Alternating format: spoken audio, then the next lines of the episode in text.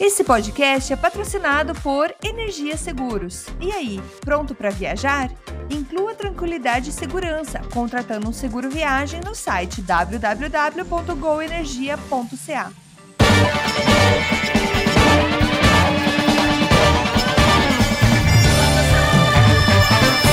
Saudações humanos e sejam bem-vindos ao Canadá Agora o seu programa sobre a realidade do Canadá, do jeito que você quer ouvir o Canadá. Eu sou Massaro Rocha e tenho o prazer de trazer aqui para vocês ele, o homem, a lenda e o futuro prefeito de Montreal, Paulo Henrique Dantas. Seja bem-vindo, meu querido.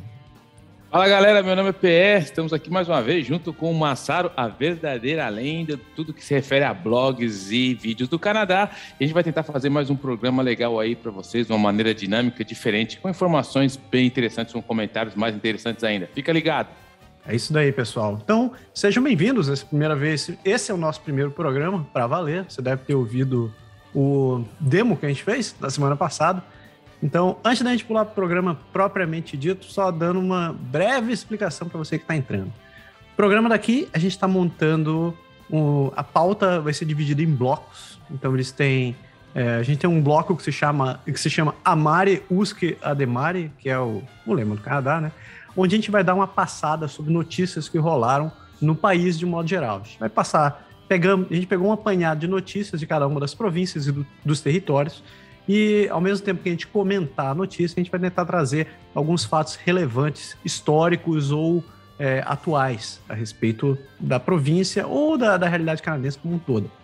A gente tem um outro bloco que se chama Je me souviens, onde a gente vai falar sobre a história do Canadá. Então, toda, toda semana, é, a cada programa, a gente vai trazer um evento diferente, um evento histórico para você, ou algo que aconteceu há, sei lá, mil anos, 500 anos, ou 10 anos, não, faz muito tempo. E vamos tentar só relembrar esse momento na história, o que, que foi isso daqui. E tem um outro bloco que a gente está chamando provisoriamente de O Canadá, que a gente, a ideia é tentar trazer algo que está acontecendo nesse momento, algo de um pouco mais de relevância e de modo geral para o contexto da nação. E a gente vai passar novamente sobre cada um desses, desses aspectos, tentar abordar com um pouco mais de profundidade isso daí. E, óbvio, mantendo o bom humor. E, finalmente, a gente tem um bloco que a gente não tem nome ainda, a gente simplesmente está chamando de eventos, atividades e dicas culturais, a gente vai fechar o programa dando uma, algumas sugestões de coisas que a gente está lendo, coisas que a gente assistiu, que ouviu, que são interessantes que a gente quer compartilhar com vocês. Esqueci de alguma coisa, Pé? Acho que é isso. Perfeito. Tá perfeito, é isso aí. Espero que, inclusive, se você aí tem alguma proposta de nome para esse último bloco, fica à vontade em entrar em contato com a gente, em escrever, que vai ser muito interessante de escutar a opinião de vocês também. Isso aí. E falando em escrever, né, se vocês quiserem entrar em contato com a gente, procurem-nos pelo, pela alcunha de Canadá Agora. A gente está no, no Twitter com o nome de Canadá Agora, Instagram, Canadá Agora, o Facebook é o Canadá Agora. O que mais que a gente tem? Acho que é isso aí. E e-mail, se é que alguém ainda usa e-mails, pode usar, escrever para contato@canadagora.com. A gente lê, a gente lê também, você pode mandar para a gente, não tem problema não.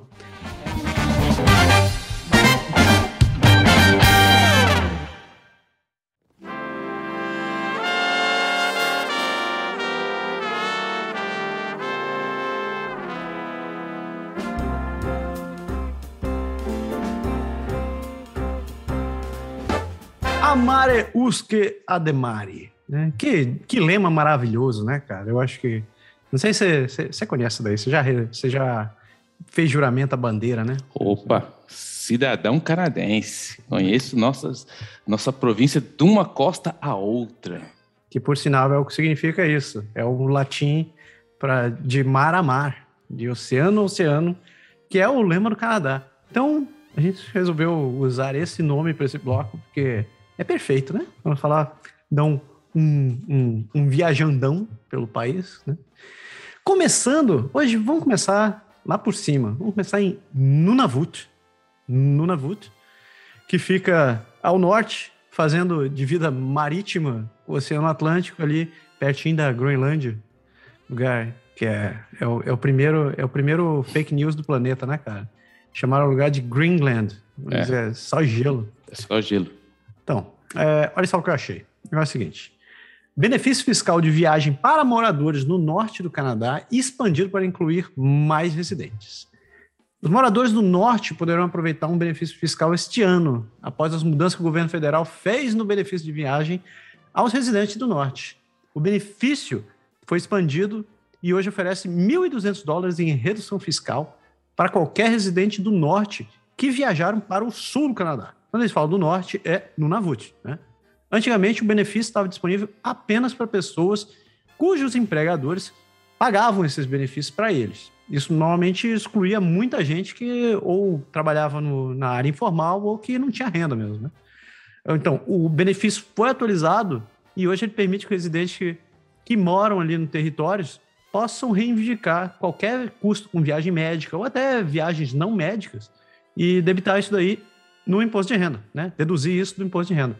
E eles expandiram isso para poder incluir, inclusive, membros da família. Mas eu acho que é um, uma faca de dois legumes nessa história, né? Porque as mudanças do benefício de viagem, elas acabaram saindo pela culatra. No passado, os membros da família podiam reivindicar mais de duas viagens. Né? Não, era, não tinha uma limitação. É, tinha uma limitação, mas era é, limitada a isso daí. Quem vai se beneficiar realmente, é, hoje em dia, vão ser aposentados ou autônomos. É, uma vez que essas pessoas realmente não podem pagar pelas, pelas viagens. O grande problema dessa história, quem está numa situação de extrema pobreza, né? Então, galera que, que depende de bolsa do governo ou que de, depende de doação, geralmente são isentas de imposto. Então, eles não têm o que deduzir dessa história, certo? Então, não tem dinheiro para tirar, para que, que você vai ter algum benefício nisso daí? Antigamente, é, mesmo quem tinha, quem estava nessas condições, tinha direito a receber um auxílio do governo. O governo cortou esse auxílio e a partir de agora, não, não, você pode reivindicar da sua renda. Uh, a mudança começou, foi anunciada para o orçamento de 2021 e o, o grande Trudeau declarou no, pro, que o ministro de Assuntos do Norte, o Daniel Vandal, que a redução fiscal precisava ser implementada para todos os moradores. Problema dessa história, né? Vamos, vamos fazer uma pequena continha. Uma passagem Iqaluit-Ottawa hoje, que é o lugar mais barato que eu achei em direção ao sul, custa 828 dólares por pessoa. Né? Se você estiver viajando é, sozinho e você tiver um emprego, beleza. Você conseguiu reembolsar os 828. Mas você não vai morrer ali. Você vai, você vai ter que pagar ainda custos com, com alimentação, com hospedagem e etc. Se você estiver viajando para fazer um tratamento médico, você raramente viaja sozinho. Você geralmente acompanha, é, você está viajando com alguém acompanhado. Então, esses 828 já viraram 1.600. Então, o seu cap já desapareceu por um pedaço. Mas digamos que você seja uma pessoa bem beneficiada, você tem emprego, né? Você consegue, você consegue pagar esse negócio. Beleza. A questão é o seguinte: o custo é, de vida nessa região e, o, e a qualidade de, de atendimento médico é muito precário. O que obriga muita gente, uma maioria das pessoas, terem que viajar para procurar atendimento médico. Se você não tem grana, se você não tem emprego, como, como é que esse troço vai te favorecer de alguma maneira? Né? A renda média em Nunavut é 26.500 dólares. 26.500 dólares é, muito, é menos da metade da, da, da média nacional. Então, pense nessa. É, essa implementação, que em teoria teria que ser para melhorar a qualidade de vida do, dos moradores de lá, simplesmente só beneficiou quem tem renda. Quem não tem renda, caiu pelo buraco. Né? Então, parabéns aos envolvidos que tiveram essa maravilhosa ideia de fazer isso daí e excluíram quem realmente precisava. Muito obrigado. E isso é o, é o grande problema, às vezes, quando o governo quer implementar alguma, algum benefício e quer jogar na questão fiscal, porque toda vez que você tem um benefício fiscal, esse dinheiro tem que sair de alguma parte. Quando você tem, é, você não toma cuidado de qual, como isso vai ser construído fiscalmente, sempre alguém vai ficar devendo nessa conta aí. Esse foi o problema. Alguém, a ideia foi boa, a intenção foi excelente, mas o cálculo fiscal não foi bem implementado, porque com a grande dificuldade, a diferença de renda social que a gente tem, principalmente que a gente sabe que no Nunavut, nas regiões mais longe do Canadá, as pessoas não vão, não se instalam, geralmente são as pessoas que já nascem lá, o custo de vida é alto, porque para chegar à mercadoria, para fazer tudo é muito mais caro, e a renda não é tão alta assim, aí você acaba gerando essas, aumentando essas diferenças que a gente acaba vendo. Dureza, dureza mesmo. O que, que você me traz? Cara, falando de Nunavut, como você falou, Nunavut é interessante, porque quando a gente fala de Nunavut aqui, principalmente quando a gente está assistindo o jornal e chega aquela parte de falar da, do tempo, a gente sabe que vai falar de frio. Nunavut é muito frio. E, ah, de novo, ali o governo federal ele acabou fazendo um. Ele está sendo acusado ali por um relatório que foi feito pela Blacklock, que é uma empresa que cuida desse tipo de coisa, e foi um relatório que eles estão acusando que o governo federal acabou gastando 1,4 milhão em energia solar em áreas sem sol. O que, que acontece? O Canadá, todo mundo sabe que o Trudeau, principalmente, ele tem toda uma visão ecológica que é muito debatida aqui. Ele, desde o primeiro mandato, que ele fala que ele ele vai focar na questão do meio ambiente, todo, ele diz, ele tem um discurso muito pró-ambiental, mas as práticas do governo dele não demonstram, não seguem o seu discurso. Então ele sempre vem falando que vai melhorar o lado ambiental, e agora, com essa nova eleição que acabou de, de, ocorrer, que ele se elegeu de maneira minoritária, que não mudou muita coisa no âmbito de cadeiras que ele já tinha, ele decidiu deixar como legado, porque a grande pergunta que se fala qual vai ser o legado do Michel Legault nas questões ambientais, principalmente ele que teve na marcha com, com a Greta, ele que sempre vem falando disso, ele acabou, então, é, querendo investir nessa questão da energia solar. O problema que esse relatório acaba demonstrando que esses painéis, esses painéis solares que são colocados nas regiões para captar energia, ela foi colocada numa região lá em Nunavut. E Nunavut, todo mundo sabe, e foi o relatório acabou demonstrando, que o Sol ele brilha no inverno em média quatro horas. Então, ou seja, o custo para se colocar isso, ele falou que foi financiando um projeto solar, com os projetos eólicos, ele, o vice-ministro assistente ele acabou dando um depoimento no dia 9, é, no, ele foi lá no Comitê Nacional, explicou tudo para o Senado, só que a grande questão é essa, como que você vai colocar painéis solares e você tem que pensar num projeto a longo prazo, porque todo projeto que você fala de Canadá é muito diferente da realidade que a gente tem no Brasil. Toda vez que a gente fala em projeto no Canadá, a uma das dos principais fatores é a condição climática, porque aqui é muito frio e no inverno aqui é muito rigoroso. Então, a grande questão é, estão agora questionando muito o governo, acabou levantando aí uma grande é, arma para as oposições, que vai que está questionando o governo nesse sentido. Como que você faz um investimento de 1,4 milhão quando você tem no inverno apenas quatro horas de sol? Ou seja, é um investimento meio complicado de se explicar. De novo, a intenção é boa, renda algum, algum capital político, mas na prática vai ser bem complicado, porque não vai ser tão vantajoso assim. Isso será de que... novo lá no Navut. Mas será que não compensa isso mesmo no verão? Porque no verão é aquele período que o, o sol não se põe também, né, Então, o, o, só que o problema do Canadá é justamente esse. O verão é muito mais curto que em relação ao inverno. A gente sabe que quando a gente chega aqui no, no, no inverno, o, quando começa a fazer outubro, novembro, acabou a, a festa. Se nós aqui, por exemplo, eu estou em Quebec, eu moro em Quebec. No Quebec, quando chega no, de novembro a maio, a coisa já é bem complicada. Então, ou seja, você tem praticamente seis meses aí que é inverno. Então você não tem, você tem pouco sol e quem mora aqui no Canadá já percebeu isso, principalmente na província de Quebec, tem muitos dias com bastante nuvem. Você não vê o, azul do céu. Então assim, é muito complicado para captar energia. Isso no Quebec. Quanto mais para o norte você vai, mais complicado fica. Então a tendência é você passar tem invernos longos. Então a questão é se a captação de energia no verão vai compensar a não captação de energia no inverno para um projeto dessa envergura. Então, Sentido. vai ter muito debate ainda. Sem falar que tem que ter o custo para transmissão ainda, né? Não é Sem é só essa. a captação. É. Então, ainda em Nunavut, olha só. Uma raposa testou positivo em Iqaluit e outra em Arctic Bay para raiva, o que foi anunciado pelo Departamento de Saúde na sexta-feira, última, dia 7.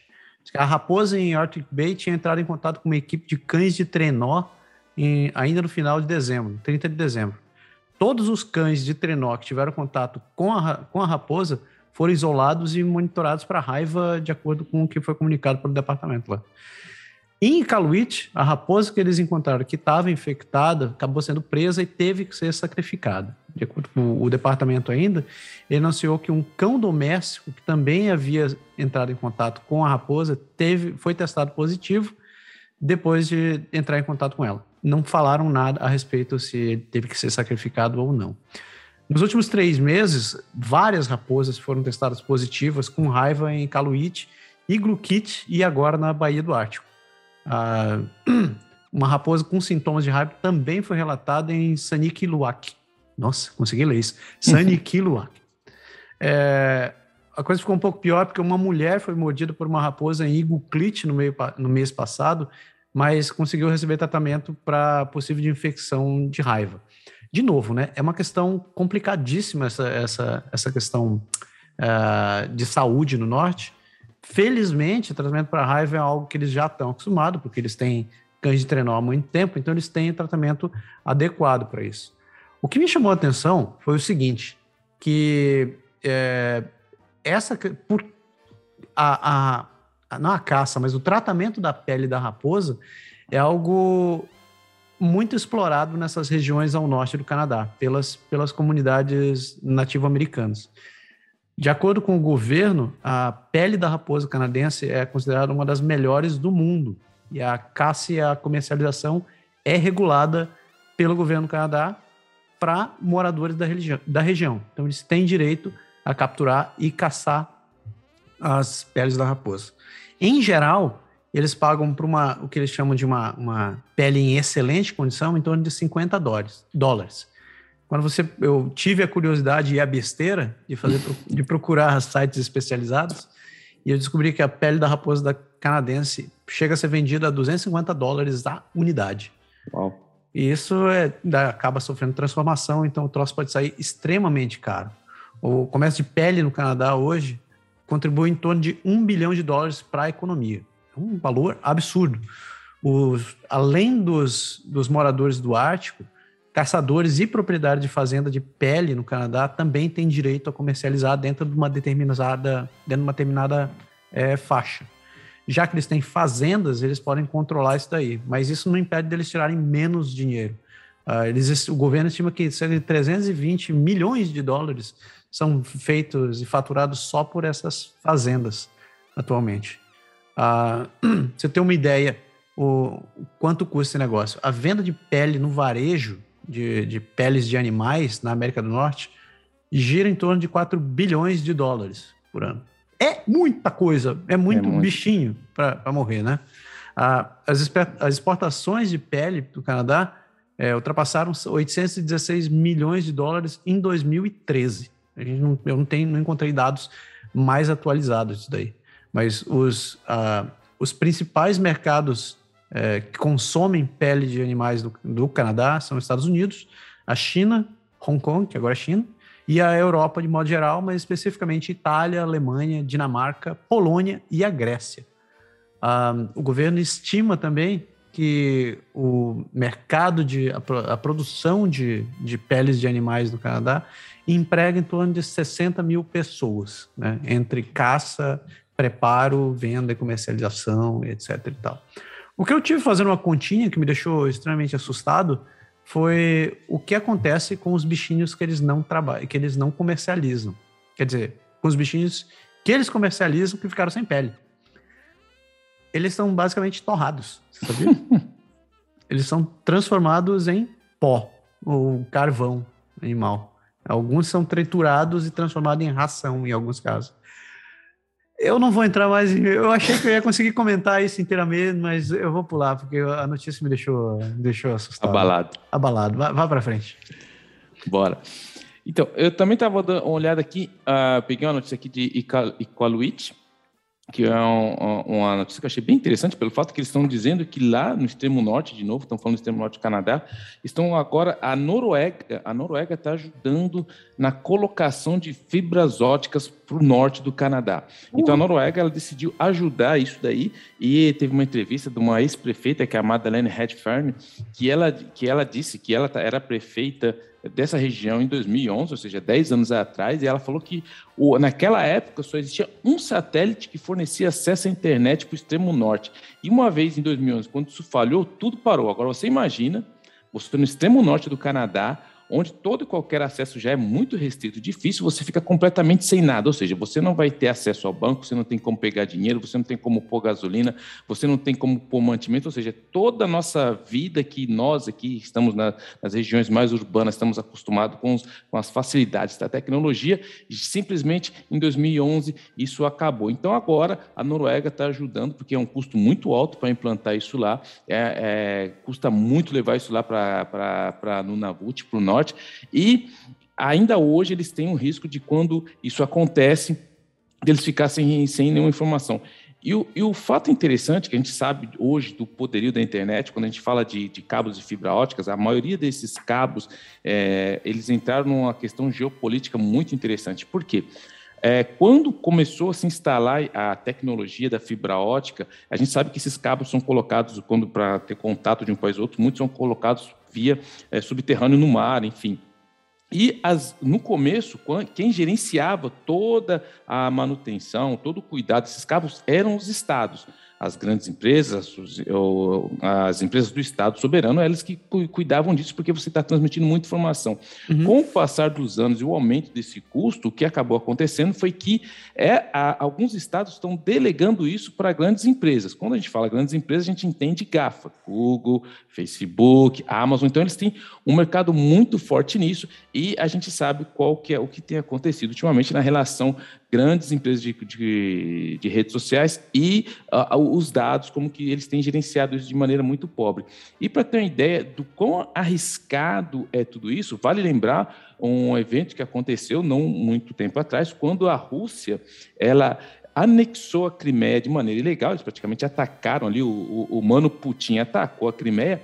A primeira coisa que ele fez para ter sucesso na invasão foi cortar o cabo de internet. Ou seja, é. para a gente ter uma ideia de como geopoliticamente ah, o gerenciamento e o cuidado desses cabos é muito importante. E agora é, o Canadá conseguiu fazer uma parceria aí com a Noruega que vai levar é, essa tecnologia lá para Iqaluit, desses cabos para que eles possam ter mais acesso à informação na internet. Então, é só para dizer aqui que é muito interessante saber de como a gente tem evoluído na, nas redes sociais, evoluído na tecnologia, mas quanto mais evolui a tecnologia, maiores aumentam os riscos também. É, é interessante você falar esse negócio de, da Noruega, porque em geral a gente só tem aquela visão plana do mundo, né? Aquela projeção de mercado. Mas se você parar para pensar, a Noruega está ali, ela está praticamente grudada. Verdade. Eu colocar entre aspas, grudada, né? Entre com é. o Canadá, quando você olha por cima. Verdade. Sabe, sabia que 99% de toda a transmissão de comunicação do mundo é por cabo submarino? É. Cara, é muita coisa. E, e olha só, o custo para você reparar um cabo submarino, digamos assim, tubarão foi lá, mordeu, impossível, né? Tubarão mordeu, porque o cabo é grosso pra cacete. Mas digamos que você rompa um determinado cabo, um determinado cabo. É, você, você gasta em torno de 250 mil dólares para reparar um cabo. Porque mergulhador tem que ir lá, tem que descer, tem equipamento preparado para isso, ele tem que fazer solda submarina e é complicado para cacete. Sem falar que é, a vida útil de um cabo submarino é em torno de 25 anos. Então, a cada 25 anos tem que, tem que atravessar o oceano e ficar passando aquela paradinha. Procura. E interessante que quando começou essa tecnologia dos cabos submarinos, é, países democráticos como a Europa, é, Canadá, eles começaram a detectar submarinos que estavam rondando próximo desses cabos com aparelho de captação de dados. Ninguém confirma e ninguém nega, mas dizem que eram submarinos russos que estavam hum. ali e chineses tentando captar. Então, ou seja, fora o custo, como você bem mencionou, você imagina a tecnologia que tem que ser é, atualizada cada vez que um hum. cabo desse está lá, porque você estando em alto mar, você a extensão é tão enorme, é enorme que fica muito difícil de você controlar cada ponto e você está sujeito a, a todo tipo de hackeamento submarino. É uma coisa nova aí, hackeamento submarino. Hackeamento submarino, excelente, excelente. Então, saindo de, saindo de Nunavut, vamos em direção ao oeste, em direção aos territórios do noroeste, mais especificamente ali em Yellowknife. Yellowknife é a capital da província? É a capital do território. Isso daí, não é nem província, imbecil. É isso aí. Uh, então, eu, eu, eu, peguei essa daqui porque eu achei muito curiosa. Porque Yellowknife deve ter a primeira dolarama que vai chegar no território. Primeira dolarama, veja só. Aquela lojinha que você está acostumado a ir para comprar porcaria, para geralmente para comprar saco de lixo ou outras coisas. É a primeira vez que eles vão ter essa em Dolarama. Pelo menos foi o que disse a porta-voz da, da, da, cadeia, dona Maxime Illich. Eles disseram que eles têm um plano para abrir uma loja agora em 2022, mas não deu muito detalhes. A gente só ficou sabendo me melhor disso daí, porque um monte de anúncio de vagas para gerente de loja e outros cargos mais sêniores começaram a aparecer semana passada por lá. Eu fiz a piadinha, mas quem não conhece a Dolarama, ela é uma loja de produtos de R$ 1,99, como é conhecido no Brasil. Foi fundado em 92 no Quebec por um senhor chamado Larry Rossi ou Larry Rossi, lê como você quiser. É, atualmente eles têm 1.200 lojas em todo o Canadá. E em 2021, a renda do grupo foi em torno de 4 bilhões de dólares, cerca de mais ou menos 17,8 bilhões de reais. Eu não sei se é muito dinheiro para um país, mas para mim, para você, acho que é dinheiro para cacete. Não sei não. Mas é, é grana e o interessante é que o, a quantidade de mão de obra que gera o Dolarama é muito grande. Todo mundo que, que já visitou o Dolarama, que foi no Dolarama, a gente vê que é um, uma máquina de fazer dinheiro, está sempre cheio, porque você nunca vai lá e traz uma coisa, você acaba. E o interessante também é que, igual no Brasil, a tendência da loja de 1,99 se só no nome, o dolarão foi a mesma coisa. Antigamente você ia lá, você achava coisa de 1,99. Agora você vai lá, se não é mais 1,99, é 5, é. é 2 por 10. E assim, foi começando essa tendência, mudou, mas, enfim, eles são uma máquina financeira, uma máquina de emprego, mas é uma máquina também de, de que faz frente e sofre com a concorrência agora de Walmart também, porque o Walmart, como você, como você fala no artigo, como fala no artigo também, a gente viu que o Walmart ele tem investido muito dinheiro na, no que é, agora não tem mais aquela, a, o caixa físico. Você encontra agora, as, você vai automaticamente, você mesmo você passa, você mesmo você paga. É. E eu andei visitando algumas lojas do Dolarama, que todo mundo que mora no Canadá tem que ir no, no Dolarama, e já tem bastante desses caixas que é a self-service. Você acaba diminuindo, porque todo mundo sabe que as empresas precisam diminuir custos e a robotização chegou até o Dolarama. O Dolarama chegou em Yellowknife, mas a robotização também chegou no Dolarama. é, só para fechar, para dar um pouco de contexto sobre Yellowknife. Yellowknife é, tem 19.500 habitantes, né? é menos do que um, o bairro onde eu moro aqui, bem menos do bairro que onde eu moro aqui. A principal fonte de renda da região ainda é costuma ser a mineração. A renda média de lá é 44.800 dólares, já é o dobro de Nunavut, né, como a gente viu agora há pouco. E é, os trabalhadores, mas isso pode variar bastante, né? Quem quem está entrando em nível inicial pode tirar em torno de 37 mil, mas dependendo da sua posição, geralmente quem está trabalhando em áreas de mais de mais necessidade, de engenharia, principalmente engenharia e mineração, pode tirar salário de 102.300 dólares. Hum. Pode achar que é muito, né? Mas tem um outro lado da história. O custo de vida numa região dessa, o custo de vida na região, no, nos, nos territórios do norte, são altíssimos, né? Porque não tem um transporte simples de, de, de, de material para lá.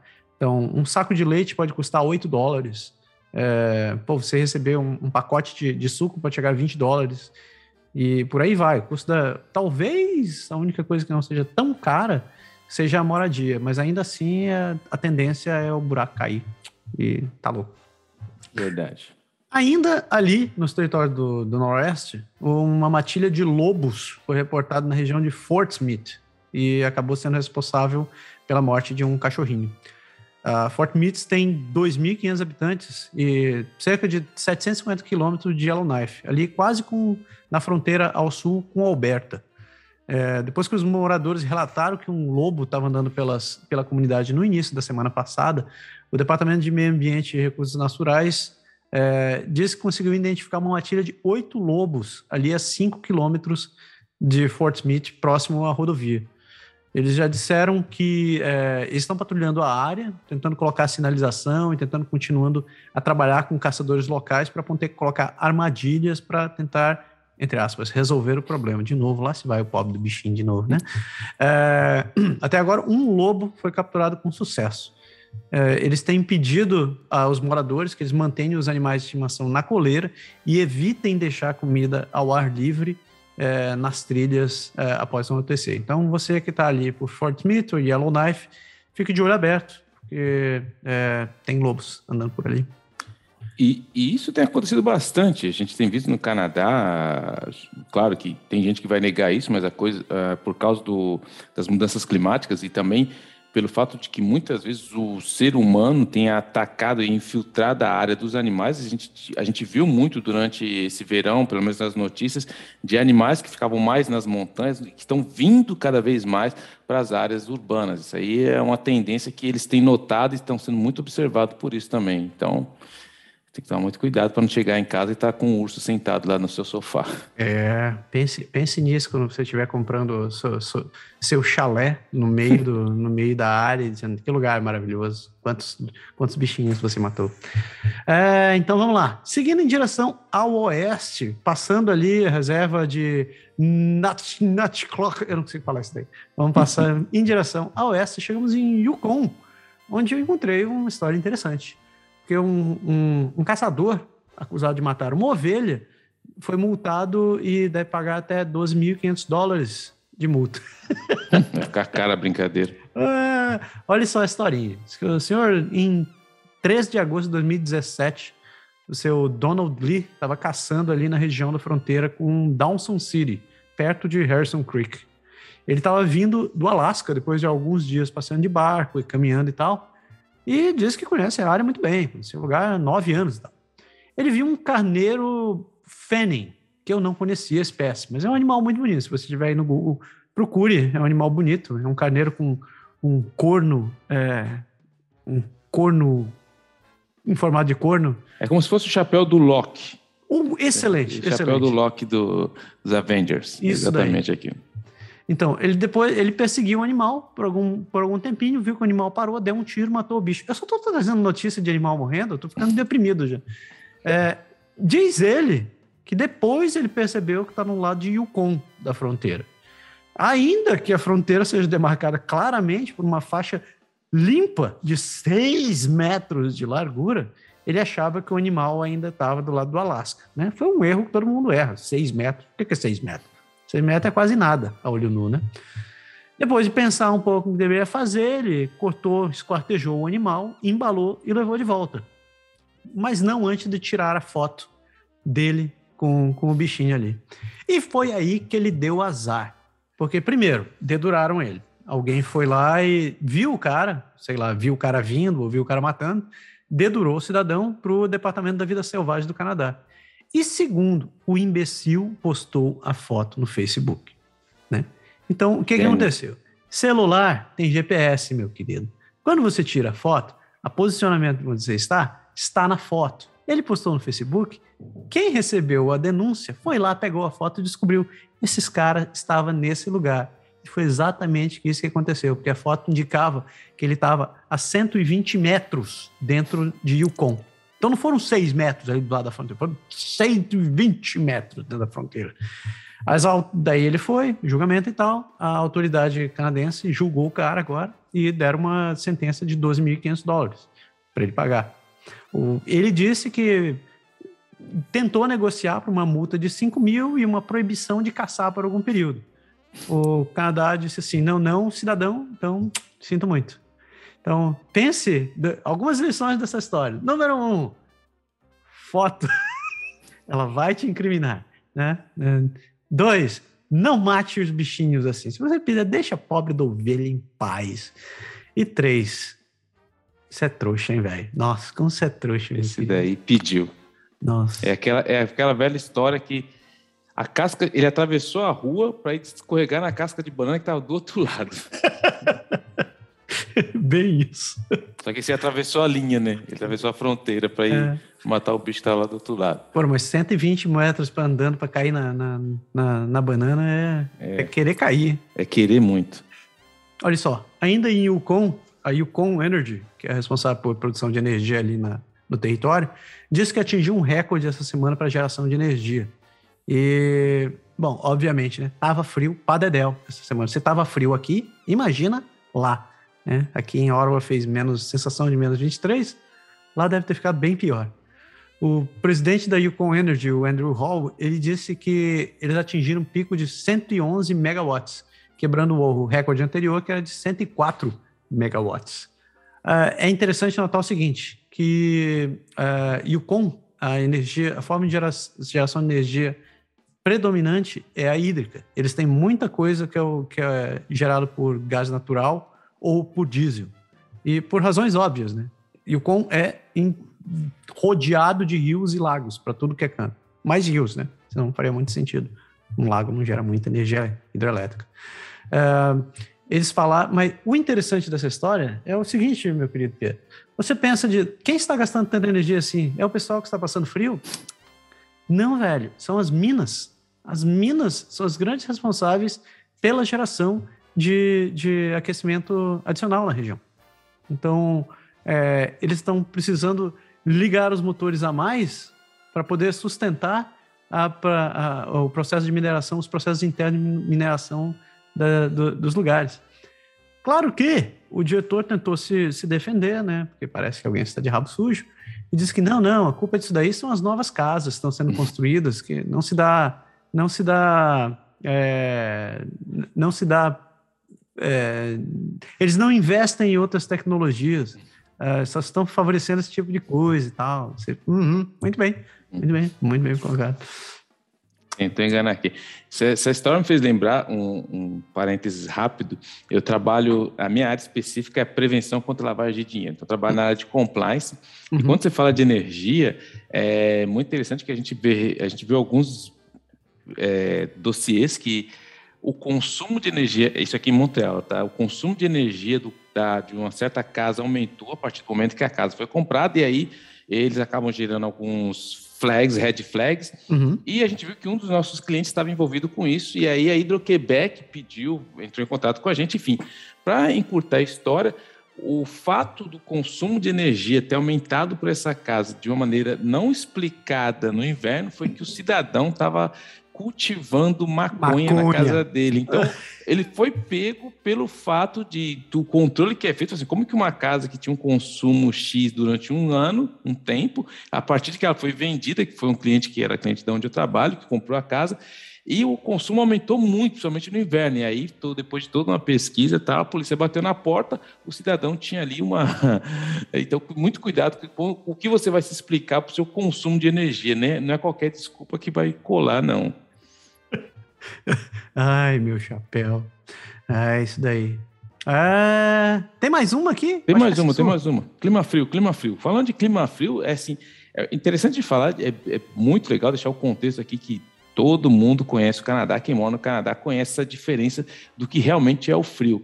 E o clima frio tem uns lados positivos também. Tem é, é, houve um caso muito interessante em Yellowknife que o clima frio e a comida boa acabou atraindo um pessoal bem diferente do que a gente estava acostumado a ver ali em Yellowknife, que foi na verdade os coreanos, ou seja, uma tripulação coreana foi parar em Yellowknife. Por quê? Porque a companhia Korea Space, que é uma indústria que ela, ela é, na área de aviação, eles estavam hum. precisando fazer testes em alguns seus helicópteros. Então, eles queriam fazer um teste do helicóptero de, de questões militares e falavam: a gente precisa testar num lugar aonde o clima é bem, mas muito, mas muito rigoroso. Então, um grupo de trabalhadores, ou seja, 40 trabalhadores da, da companhia sul-coreana, hum. eles foram para Yellowknife para realizar testes da, das aeronaves no clima mais frio. Eles foram testar o, praticamente o helicóptero, falaram, vamos levar todo o helicóptero para lá, todas as peças, e a gente vai saber o que acontece lá. E foi muito legal porque houve uma conexão ali, o, o pessoal que veio da Coreia do Sul se identificou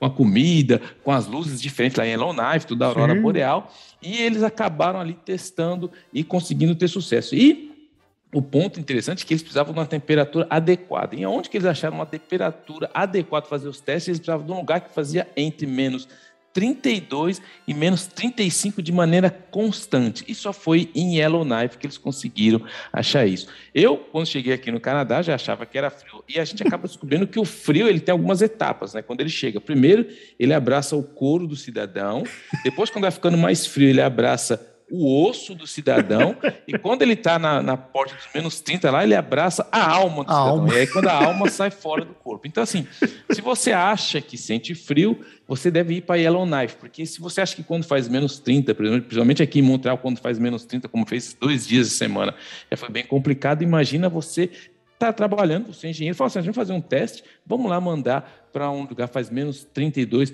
de maneira constante. E para finalizar, um fato interessante também é porque a Tesla e outras companhias que estão testando os carros autônomos, eles sabem que, claro, você testar o carro autônomo no Texas é uma coisa e você testar o carro autônomo em países frios é outra. O Canadá geralmente é escolhido quando precisa ser testado nesses climas bem frios, porque quando você fala de frio, pode ir lá em Yellowknife que você vai ter tudo que você sempre quis nesse sentido.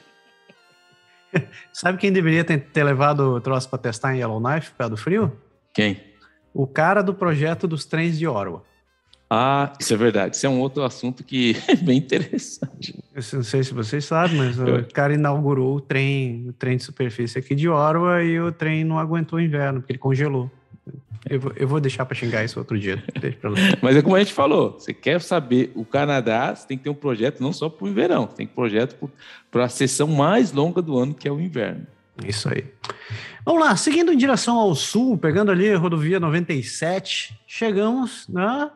atravessamos as rochosas e chegamos na bela British Columbia, ali, Colômbia Britânica.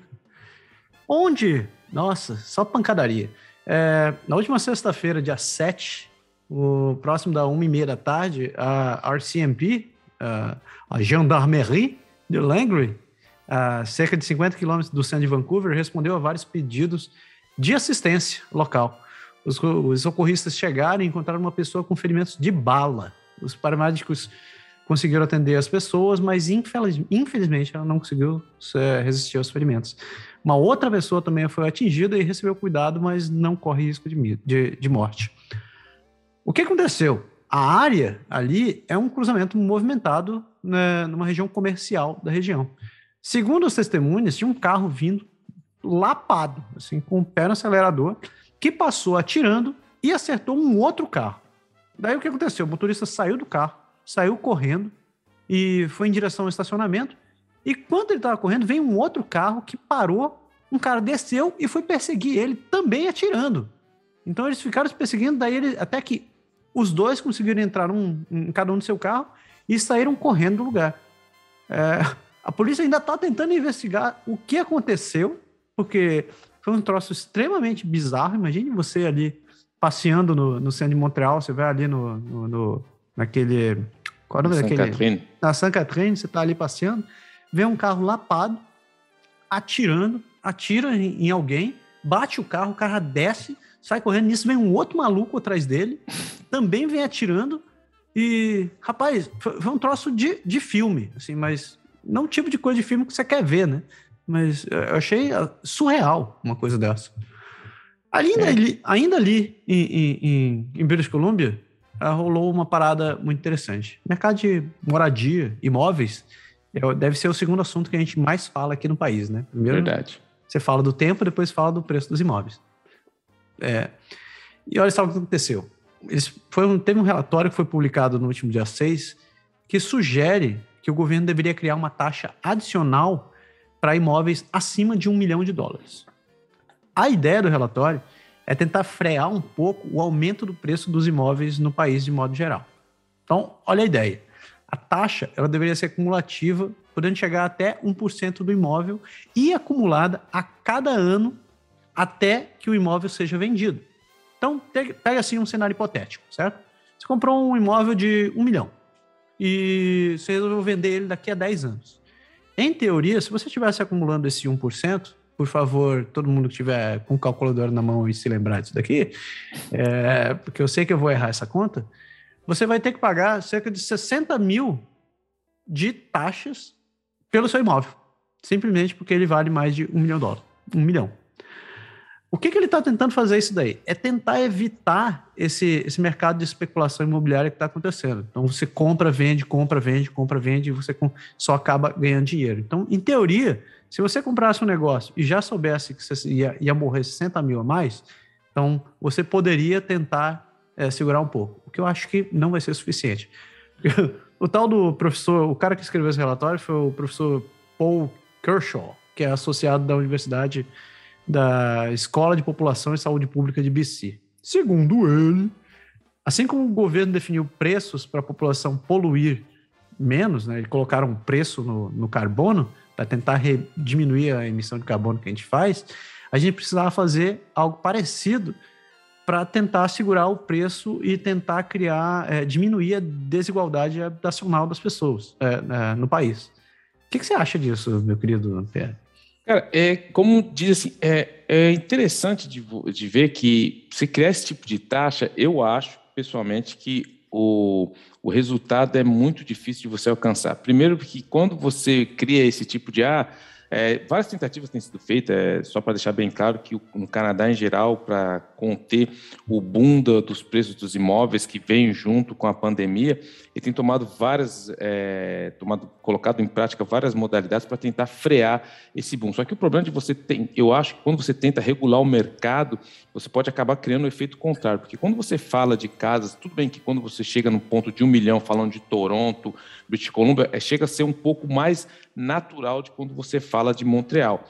Hum. Porém, essas pessoas que têm condição de colocar esse todo esse dinheiro, eles estão dispostos a esperar. Então, dependendo do que você, as pessoas colocaram, que nem, o, por exemplo, o governo tentou colocar o, o lá no, na British Columbia uma vez, que a partir do momento que você compra a casa, você vai ter que ficar mais tempo para não fazer o flip, você fica mais tempo. Mas o cara, às vezes, ele pode esperar isso daí.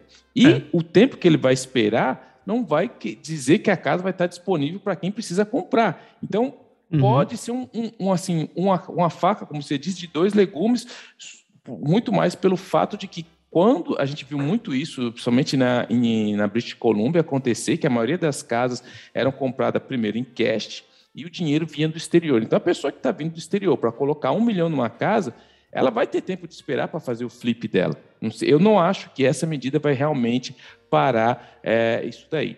Mas, eu concordo, concordo, com você. Eu já escutei, inclusive, histórias de, de, de pessoas que estão acostumadas a ficar comprando imóveis assim, ou que, inclusive, compraram imóveis mais ou menos com esse pensamento, que eles estavam dizendo que compram imóvel para os filhos. Entende? Então, tipo assim, tenho três filhos, vou comprar três casas. Exatamente. Resolvido. E, e é. é nisso que você acaba criando é, a, aquilo que a gente fala da, da, riqueza que o cara não fez nada, a riqueza do cara que só nasceu na casa, que, que só nasceu. Você pega para o seu filho, você fala, tudo bem, vou pegar uma casa de um milhão, eu vou deixar aqui para o meu filho. Quando seu filho chegar na idade de ter um imóvel, é. primeiro, ele não vai precisar da, de ter a entrada, uhum. ele não vai precisar de ter trabalhado, e essa casa já vai ter gerado muito mais valor do que se ele tivesse talvez feito um flip. Então, você não acaba, talvez, com essa. Você não consegue diminuir do jeito que você queira, porque você vai continuar criando essa diferença social. Porque o, o, a maneira que eu acredito que seria mais viável era realmente o governo construir casas acessíveis. Realmente o cara, a pessoa poder comprar a casa. Porque se você tentar controlar um mercado que é, que é, regularizado pela mão invisível do mercado, vamos dizer assim, uhum. é muito mais difícil do que você, o governo, construir casa e falar, não, essa, essa moradia aqui vai ter um tal preço, só vai poder comprar quem tem tal renda. Ou seja, você consegue pelo menos controlar na base, mas tentar controlar no que já está no mercado, eu acho que é um pouco mais complicado. Justo, justo. Só para você curioso aí, querer saber quanto está custando um imóvel, uh, o valor médio de um, de um imóvel em British Columbia é, é em torno de 990 mil dólares. Veja que eu falei média, certo? É média. E Ontário não é ficar muito longe, não. 920 uhum. mil. E se você quiser saber o limite, né, o outro lado da curva, o imóvel mais caro vendido em Vancouver no ano passado, Vancouver especificamente, foi de 1,9 milhões de dólares. Foi um apartamento. É. Exatamente. e isso e, e aí que está o, o, grande X da questão. As pessoas, o mercado ele evolui de uma maneira tão rápida que quando o governo tenta colocar certas medidas, eu não sei se ele vai conseguir acompanhar essa evolução do mercado, mas enfim. Isso é, é, um, é, é, como você falou no começo, a discussão sobre o preço de casas e imóveis no Canadá, depois do, do, tempo, é a coisa que as pessoas mais falam. Porque tem muita gente falando que as próximas gerações, que não são tão bem Tem favorecidos. Favorecidos não vão conseguir comprar casa. a gente, vai voltar, a gente vai voltar a falar isso daqui assim que a gente chegar em Quebec, que eu tenho uma outra notícia que eu lembrei agora. Verdade.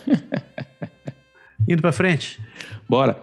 Uh, Vancouver, continuar de Vancouver. Esse, esse, esse, assunto aqui eu achei interessante porque eles acabaram encontrando uma, uma falsa enfermeira, ou seja, uma enfermeira que ela já estava no seu terceiro centro de saúde trabalhando uhum. sem ser enfermeira. Ou seja, ela conseguiu, não uma vez, não duas vezes, mas pela terceira vez lá em Vancouver. A madame chama-se Brigitte Cleroux, ela tem 50 anos, ela prestou atendimento na casa maçônica do Arco Real em Vancouver em 2020. Só para deixar bem claro aqui, o Canadá, para quem conhece o Canadá, sabe que aqui, para você carimbar, você tem que ter um, um, um, diploma. Você não pode fazer qualquer coisa sem ter um diploma. Quando a gente fala da área de saúde, é uma área muito mais regulamentada ainda.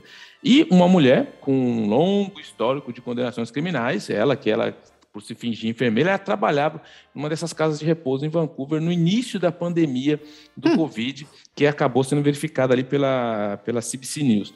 Mas o fato interessante dessa notícia aqui, que, é, que eu queria salientar, é que a Covid ela acabou criando uma situação muito interessante na área da saúde. Aqui, principalmente em Quebec, o que aconteceu?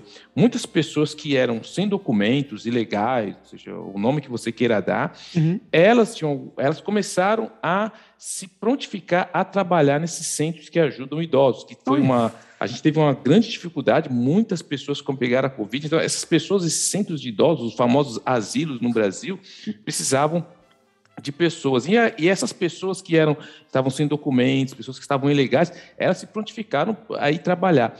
E eles foram chamados de anjos guardiões. Então, assim, as pessoas chamavam, não, são os anjos guardiões, porque eram pessoas que vinham de países pobres, e enquanto muitas pessoas que eram da área da saúde aqui foram contaminadas, e muitas não queriam ter contato, principalmente nas primeiras ondas da Covid, essas pessoas tentaram, e elas foram mesmo se prontificar, trabalharam como voluntárias, e foi aí que abriu essa porta para algumas pessoas que não eram realmente da área da saúde, como a gente viu aqui no caso de Vancouver.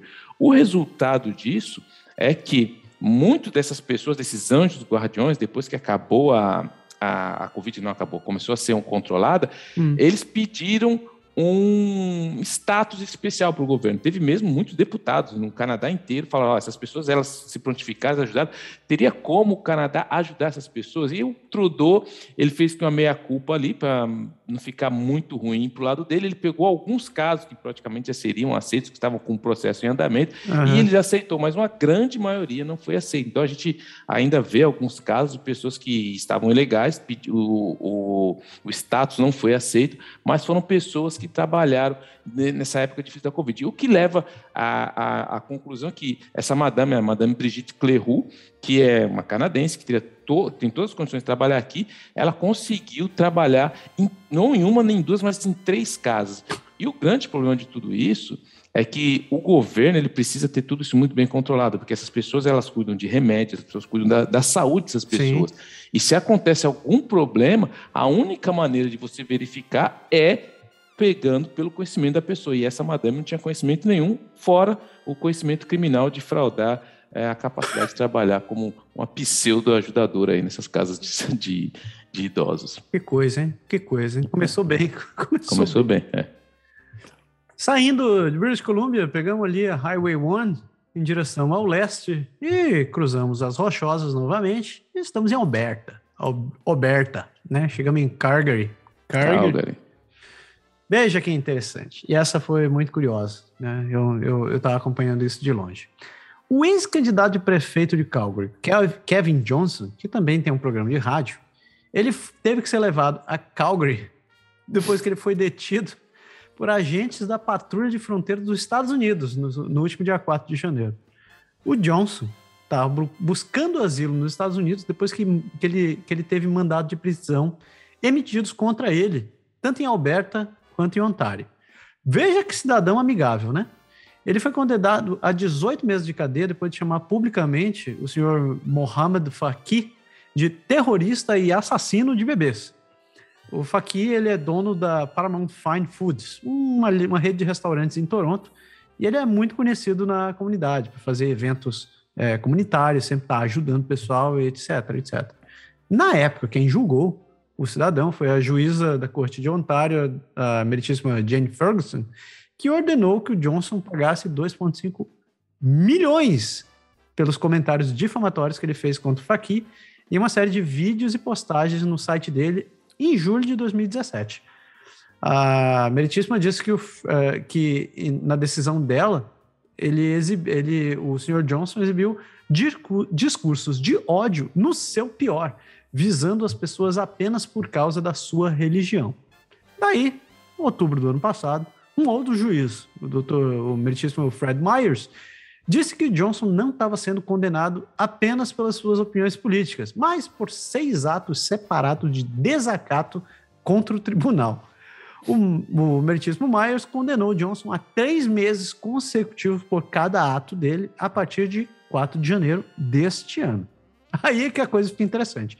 Em julho do ano passado, o Johnson já tinha sido condenado por duas acusações de desacato por incitar os seguidores dele a, des, a, a desafiar as medidas de saúde pública destinadas a controlar a Covid, vulgo, distanciamento e usar máscara. Ele foi condenado a 40 dias de prisão que deveriam ser cumpridos nos finais de semanas é, por ordem de um juiz de Alberta, que tinha proposto que o início fosse dia 22 de outubro, quatro dias depois da eleição municipal de Calgary. Está juntando as partes, né? O cara era candidato, tava, xingou um cara em Toronto, xingou, disse para o pessoal não usar máscara e era candidato de prefeito. Vamos lá. Em Calgary, curiosamente, os candidatos a prefeito condenados por crime ainda podem concorrer a prefeito, desde que eles não devam dinheiro à cidade e que não tenham violado nenhuma lei eleitoral. Ou seja, matar e tá, tá ok. Você, beleza, pode ser prefeito ainda. Nos últimos 15 meses da, da, da, da sentença dele, o Myers, é, o, o meritíssimo Myers, ordenou que o Johnson retornasse ao tribunal para que um outro juiz pudesse reconsiderar, rever a sentença com base em possíveis novos atos de desacato do cidadão. Com parte da decisão, o juiz Mayer disse que considerou que o tempo da prisão poderia retratar Johnson como um mártir da causa, aos olhos de seus seguidores, ou se encaixar nas alegações de que, do, que o Johnson estava sendo silenciado por suas opiniões. Esse era o argumento do advogado dele. Ele disse também que considerou o impacto das ações do Johnson em pessoas vulneráveis, né, principalmente é, tomando como, como exemplo o caso do, do em Toronto, e racializadas, que eram o foco do, do senhor Johnson. O que aconteceu? Bom, ele resolveu não comparecer no centro de detenção de Calgary no último final de semana, agora dia 7 e 8 alegando que estava sendo atacado por sete pessoas, duas, sete arma duas delas armadas, do lado de fora do seu apartamento. E ele disse que num comunicado no seu programa de rádio, se é condenado e preso, ainda tem programa de rádio, vê que interessante. Que ele disse que há uma sentença de morte na minha cabeça, alegando que o governo estava criando uma política antifascista por atacá-lo por suas visões conservadoras e cristãs. Eu estou, eu estou comentando isso daqui entre aspas, não são palavras minhas. Ele havia combinado com apoiadores no, dele nos Estados Unidos que ia procurar asilo no país e resolveu fazer, veja só, uma caminhada de 12 horas pela fronteira Canadá-Estados Unidos, de Saskatchewan a Montana.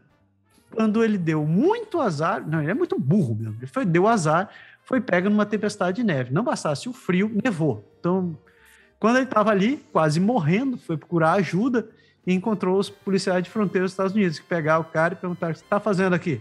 Mão na cabeça. Mão na cabeça na geral, mano. E pegaram o cara, colocaram o cara, levaram de volta para Calgary. Ele também não se apresentou no, no, no Tribunal de Toronto na terça-feira passada, quando ele deveria começar a cumprir a, a, a sentença de 18 meses por desacato. Então, o que, que eu posso faz, falar de um cidadão desse? Eu só posso dizer uma coisa, pessoas. Eu, eu gostaria de lembrar o seguinte: um pequeno fato. Discursos de ódio são crime no Canadá. E são, então, então, fazem parte do Código Criminal. Tem três seções principais que cobrem isso daí. 300, a seção 318, 319 e 319.2. A 318 diz que advogar o genocídio é inafiançável. Então, se torna uma defesa, é, em, é, em, suma, ela torna uma ofensa defender ou promover o, gene, o genocídio, independente de, de, de quem você esteja se referindo. matar membros de um grupo de um grupo qualquer, seja por religião, por é, orientação, é, orientação sexual ou o que quer que seja. Isso daí não tem fiança. O segundo é o 300, seção 319, que é incitar publicamente o ódio. É uma ofensa comunicar declarações em um local público que incitem ao ódio contra um grupo identificável. Né? Essencialmente, se você estiver é, em praça pública e começar a xingar aqueles caras, aquelas pessoas, aquele fulano tal, tem tudo que morrer, você pode se dar muito mal. Lembrando que redes sociais também contam como lugar público, tá?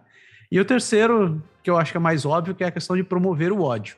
Né? Não basta você simplesmente estar tá, é, incitando as coisas, se você jogar lenha na fogueira porque um outro está falando, isso também cai sobre você. Lembrando de novo, isso funciona como redes sociais, né? né?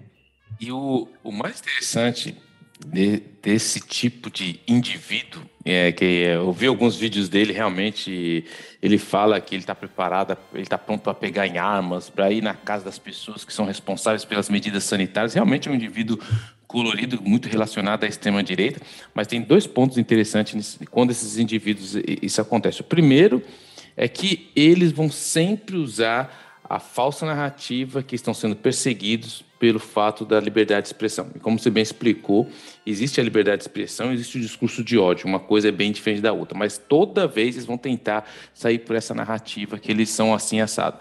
E o segundo fato é a capacidade ou a falta de capacidade mental que essas pessoas têm de produzir provas contra elas mesmas, porque esses caras, é, quando eles estão lá no subsolo da casa deles, contando na frente de uma câmera, são realmente leões, gritam, mas quando eles chegam na frente da justiça, eles são realmente, ah, não era bem isso que eu quis dizer, aí é. viram verdadeiros gatinhos. Então, isso é realmente um modus operandi da, desses infelizmente, desse pessoal da extrema direita que está radicalizado, que eles acham que é, eles escutam, ah, que é muito essa frase, a liberdade de expressão, mas eles não conhecem os limites da lei. É nessa hora que o cara entende que a lei ela vai muito além de que você poder falar o que você quer. O discurso de ódio ele tem limite, o discurso de ódio é um crime e vai chegar uma hora que você, você vai ter que explicar para o homem da capa preta. E essa hora chegou para o indivíduo. Homem da capa preta é bom, faz tempo que eu não vi essa. Acredita que era. Daí. Então, continuando no assunto dos antivax, né? É, tem uma história que ainda está em desenvolvimento ali em Calgary. É, de novo, é um, um, grupo, a gente viu muito isso em, no Canadá em geral, a gente viu isso também agora recentemente em Calgary, que um, um, grupo de manifestantes foi atacar a residência de uma prefeita. Um grupo de manifestantes eh, que são contra a vacina, contra medidas, contra tudo, eles acabaram atacando a casa da prefeita que se chama Giote Gondek, que é no, fica no noroeste de Calgary no último domingo, e eles foram lá realmente segurando cartazes, uma coisa muito bem organizada, cantando. Ele sempre tem aqueles slogans patéticos dele, que eles vão na calçada gritando nas ruas próximas. Então você imagina o clima ali das pessoas, que em, geralmente no Canadá uh, os bairros são bem tranquilos e pacados, e, uma, e chega ali mais ou menos entre 35, 40 pessoas de maneira até agressiva, gritando, e eles compareceram é, é, na frente da casa daí da prefeitura e, de novo, eles têm uma capacidade enorme de, de produzir provas contra eles, porque a polícia acabou encontrando todo mundo através de vídeos do protesto que acabaram circulando nas mídias sociais, que eles mesmos foram que foram fazendo isso. Eles acabaram gritando, eles, como sempre, aquele, aqueles slogans conhecidos, que é ela não é a prefeita deles, que ele é uma falsa prefeita, uhum. que eles, eles querem a liberdade acima do medo, e assim eles foram em direção da casa do prefeito. Mas o ponto é que eu acho mais interessante, principalmente quando eu vejo isso aqui vindo de canadenses, que eles gritam que isso é uma ditadura, que isso é, são, é, são pessoas que, primeiro, nunca leram a definição de ditadura e são pessoas que não entendem como funciona a ditadura. Porque Primeiro, se fosse uma ditadura, você não poderia nem estar na rua aquela hora para o que está fazendo. Primeiro. Então, assim, eles têm uma visão supérflua do que é a liberdade e eles acham que é, de novo, eu acho muito importante, principalmente nesse, nesse mundo polarizado da política que a gente vive, de tomar muito cuidado com a definição das palavras. As pessoas têm usado palavras sem realmente conhecer ou de maneira voluntária de querer deturpar o peso das palavras. Que quando você fala de ditadura, de, de não ter liberdade de expressão, de não ter imprensa, é realmente são pessoas que falam sem ter o menor conhecimento. E quando você vai na casa, na frente da casa de um prefeito, você pode ter sua opinião, você Sim. pode ser contra a, as medidas, você tem todo o direito de se manifestar. Uhum. Mas numa democracia existe um fórum preparado para isso. Você pode, aqui no Canadá, como funciona em qualquer província, você pode ir lá na prefeitura local, você pode se inscrever. As sessões são abertas ao público, você pode se inscrever. Se você quiser lá colocar uma pergunta e falar assim: ó, oh, a minha rua tem muito buraco, você pode ir de maneira organizada, civil, você se inscreve, vai ter a, se a sessão. A prefeita vai estar lá, os conselheiros vão estar lá, eles vão chamar seu nome, qual é a sua pergunta, você vai lá e se manifesta. Agora, você ir no lugar mais precioso da pessoa, que é ao lado da pessoa. O já saber, é uma invasão, é, é aí que falta a total noção para certas pessoas entenderem o que é viver numa democracia e ficar gritando esses slogans. A história ainda está desenvolvendo, mas é, coitado dessa prefeita, imagina a Giotti Gondek, que está lá na casa dela, já tem todo um, pro, um problema para os políticos tentar Sim. gerenciar o que está acontecendo com a pandemia. Você tem num domingo que você está tentando descansar 40 indivíduos gritando com. Enfim, é realmente é. o limite já passou faz tempo. Deplorável. Tem duas histórias aqui envolvendo crianças, uma não muito feliz e a outra um, um pouco mais feliz. Estou tentando melhorar o nível, mas vamos lá. É, olha só essa história. É, a senhora Natasha Brown Flynn, ela mora em Toronto e foi visitar Edmonton com a filha dela, né? Edmonton ali ao norte de Calgary. Ela estava procurando presente de Natal e estavam passeando no West Edmonton Mall no dia 15 de novembro. E quando estavam passeando próximo da pista de rock do Ice Palace, que é um, um, um ringue de patinação aberto que tem ali no meio do, do shopping. Quando ela viu um troço preto voando na direção dela. Ela pensou, putz, deve ser um pássaro e tal, né? Dentro de um shopping no inverno viu um pássaro, mas tá. É, ela pensou, bom, tudo bem e tal, e ficou de lado. Até que ela olhou para o lado e a filha dela estava gritando, de sete anos, começou a gritar. Disse, ai, ai, ai, ai, ai, ai, ai. Aí eu abro aspas aqui, né? Eu pensei que algo poderia ter tocado nela de raspão, mas pela reação de apenas cair no chão e gritar, ela, ela tava, eu estava frenética. Eu só pensava, que diabos aconteceu? Estamos dentro de um shopping. Aí ela disse, daí um cara atrás de mim disse, foi um disco, é um disco. Mas quando, quando ela falou em disco, era um disco de rock. Eu abro aspas aqui nessa história. Se você nunca viu um disco de rock na sua vida, se você nunca viu um troço desse, imagine um pedaço de borracha, né? Borracha de pneu, assim, duro pra dedéu, que, sei lá, pesa um. Deve pesar um quilo aquele negócio? Não sei. É duro. Você taca aquele negócio na parede, a parede quebra, né? A parede racha, essas paredes de gesso que a gente tem aqui. E eles arremessam esse negócio com um taco de madeira e o troço sai voando, voando no meio da quadra. Agora imagine a força necessária para um cidadão bater no negócio desse e o troço sair voando, subir, subir e acertar a cabeça de uma criança. Pois é, foi isso que aconteceu. Uh, ela acabou sendo socorrida por, por os funcionários de um quiosque de café ali perto. Os, para, os paramédicos chegaram, e uns 15 minutos depois, eles atenderam ela e acharam que o corte tinha sido só superficial e mandaram ela de volta para casa. Chegando em casa, é, a mãe dela disse que notou que alguma coisa estava errada. Ela disse: minha filha reclamava com muita dor de cabeça, estava vomitando, chorando e disse que estava começando a ver em dobro. Ela levou a filha para o hospital e eles constataram que ela tinha tido uma concussão. Então, concussão, é, meus queridos, estão ouvindo?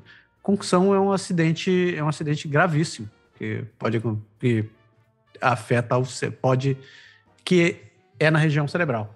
É uma pancada muito forte, geralmente queda, quando você. É, acidente de carro, dependendo da, da, da velocidade que você está andando. Jogos de hockey é, e outros esportes de, de contato. Box. Box, é bem, bem colocado. Box. Tem, tem alguns casos né, de boxeador que saíram do ringue é, manco e depois viraram vegetal. Que o troço é muito sério. Um, eu fui procurar algumas coisas, porque realmente é um troço que eu já escutei várias vezes. Isso daqui é uma dica e uma orientação para pais, principalmente para pais de crianças, né? mas não que isso não acontecesse com adulto. No Canadá, em torno de 200 mil concussões são relatadas por ano. É, as principais causas de concussão são esporte. Infelizmente, são esporte. É, e a principal faixa que onde concussões são relatadas são entre crianças entre 5 e 19 anos. Eles, é, pelas estatísticas dos hospitais, diz que 80% das visitas no, no departamento de emergência relacionadas a crianças de 5 a 19 anos são por causa de concussões. É, os principais causas são hockey, é, patinação, rugby e futebol americano. Inclusive, eu tenho uma amiga que o, os filhos dela jogavam futebol americano, e tem uma outra amiga também que o filho também jogava futebol americano, que eles têm, tinham uma regra, pelo menos onde os meninos jogavam, que você teve dois acidentes, é, duas concussões, você não pode mais jogar. Né? Então, é, é, um troço, é um troço é, muito sério. É, se você tiver, procure o, entre no Brain, braininjurycanada.ca, que tem várias informações sobre concussão. Fique atento, sua, seus filhos, quando tiverem, é, se estiverem praticando alguma coisa, eles têm orientações também para os sintomas de, que, que você tem que ficar atento no caso de uma criança bater a cabeça, ou no caso de um adulto, ou você mesmo. Então fique atento, se isso acontecer, não é brincadeira, corre para corra o hospital, porque isso precisa de atendimento imediato. Tem até um filme muito interessante quando se fala de conclusão, é justamente em esportes como o futebol americano, tem um filme do Will Smith que ele faz o papel de um, de um médico negro imigrante, que se chama Dr. Bennett Omalu, que ele, ele é um médico que chega nos Estados Unidos, ele começa a trabalhar com autópsia e quando os jogadores de futebol americano morrem, ele começa a estudar o cérebro hum. desse, dos jogadores. E é um filme muito interessante que toca justamente nesse assunto, a dificuldade que as pessoas tinham de aceitar é, a concussão em, em, jogadores de futebol americano. É justamente esse o fato de que é uma coisa que é muito séria, acontece em esportes de contato e é esporte que aqui é muito simples, é conhecido. O hockey, é, é esportes de artes marciais e o futebol americano também. É muito, é muito complicado. E a outra história é um pouco mais, é, um pouco mais, teve um final um pouco mais feliz, né? É, uma menina de três anos foi homenageada porque ela conseguiu salvar a mãe dela. O que aconteceu na cidade de Okotoks, consegui falar isso direito. É uma cidade de 23 mil habitantes, fica ali 40 quilômetros ao sul de Calgary. Ali, próximo, próximo. No último dia 11 de novembro, um operador de, da no, do 911, da emergência, recebeu uma ligação de uma criança. E a criança dizia que a mãe dela tinha desmaiado. E depois de algum tempo conversando com a criança, ele conseguiu descobrir o endereço, o número da casa, o número do telefone, e ele mandou alguém para socorrer, uh, socorrer a mãe da menina. A mãe da menina tinha desmaiado, realmente, quando tinha acordado, e os médicos conseguiram é, é, atender ela a tempo. A mãe da menina, ela tinha dado à luz a essa criança em 2018 e teve a vesícula removida por, por causa de por causa da presença de cálculos biliares. Quando ela e o marido tiveram um novo filho em 2020, ela desenvolveu cálculo biliar de novo, mesmo não tendo a, vesícula. Eu não sei como isso é possível. Alguém que é médico, por favor, que está escutando, escutando isso aqui, me explique. E ela teve que passar por uma cirurgia para poder remover as pedras de novo. E nessa brincadeira, ela desenvolveu pancreatite necrosante, que é um troço bem sério. É, ela conseguiu voltar para casa depois da cirurgia, mas precisou ser levada de volta para o hospital algumas vezes nos, nos últimos três meses. E em outubro do ano passado, ela precisou de uma ambulância mais uma vez, porque tinha tido um coágulo no baço e forçou as varizes do estômago a explodirem. Então, um troço bem intenso. Então, a menina já estava meio que acostumada com aquele negócio de ver ambulância, ver ambulância, ver ambulância. E no dia do acidente, no dia que a mãe dela tinha desmaiado, ela tinha tinha tido uma, uh, tinha tido uma, uma, outra recaída, ela já entendia uh, como funcionava esse negócio, ligou para o 911 e conseguiu salvar a mãe dela. Os, os, os profissionais os médicos disseram, pô, foi uma, ela foi muito esperta, com três anos, foi ela realmente foi a responsável por salvar daqui, por ter salvo a mãe dela. O que eu só gostaria de dizer que é, era essa mensagem que eu queria deixar. Pessoas, ensinem seus filhos a importância do 911. São três números né, que fazem muita diferença. Expliquem para eles desde pequeno qual é o endereço de vocês moram, qual o telefone da casa, é, quem, quem, quem é a mãe de vocês e orientem direito em caso de uma emergência, porque você nunca sabe, principalmente a gente imigrante aqui, que a gente vem sozinho, é, você tem que contar com, com, com quem está próximo de você. E às vezes o próximo de você são seus filhos, independente da idade. Então, é, é importante essa questão da conscientização. Criança não é um bicho burro, é, um bicho, é uma criatura muito esperta, e quanto mais você conseguir orientar as crianças, melhor vai ser tanto para você quanto para a sociedade. Então, inclusive, que, queiramos que não, né? Mas eles podem vir a salvar a sua vida. Boa, tá dado recado, isso é verdade. Aqui é interessante, eu não sei em Otal, mas acho que todas as escolas, assim, as crianças têm essa. Na escola eles aprendem isso, saber o número do telefone deles e o endereço deles. E é assim, tem que saber. E é justamente momentos como esse que faz toda a diferença. Isso aí. Saindo de Alberta, ainda continuando na Highway 1, em direção ao leste, chegamos nas prairies, mais um pedacinho das prairies, nas prairies, chegamos em Saskatchewan, lugarzinho difícil para soletrar. O é, que, que rolou? Bom, triste não muito feliz. É, Saskatoon está com um recorde de pessoas sem teto morando, morando na rua.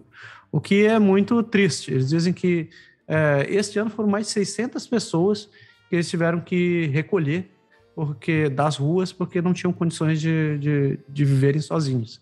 Então, não é só o pessoal que vive na rua é, por conta própria. São pessoas que já estão com problema de saúde mental, que já não têm uma orientação, que já estão, é, ou como diz o governo do Canadá, já estão abaixo da linha da pobreza. Né? E precisa, já não tem mais nenhuma orientação. Para piorar, tem o Covid, que tornou os abrigos, é, obrigou os abrigos a terem que se atualizar para poder manter as condições de higiene e distanciamento social, o que fez com que diminuísse a quantidade de pessoas que eles podiam abrigar. Consequência disso daí, é, muita gente, muita gente sem atendimento, uma, muita gente que não pôde ser acolhida e ficou na rua. Uh, te dou um dado aqui nessa história, não, não é do meu instituto Datacu, mas é uma informação óbvia aqui. É, o Statistics Canada revisou a, a, linha, a linha da pobreza no Canadá e colocou que uma família de quatro pessoas é, em Regina menos de 44 mil de renda familiar é considerado é, a linha da pobreza. Para uma pessoa que mora sozinha, é, se você ganhar menos de 22 mil, você também já está considerado na linha da pobreza. Sabe quantas pessoas estão nesse nível em, em, em Saskatchewan? 45%. Uau. Então, é, é um problema muito crítico, é um, é um, é um troço que eu nunca tinha visto uma, uma realidade dessa.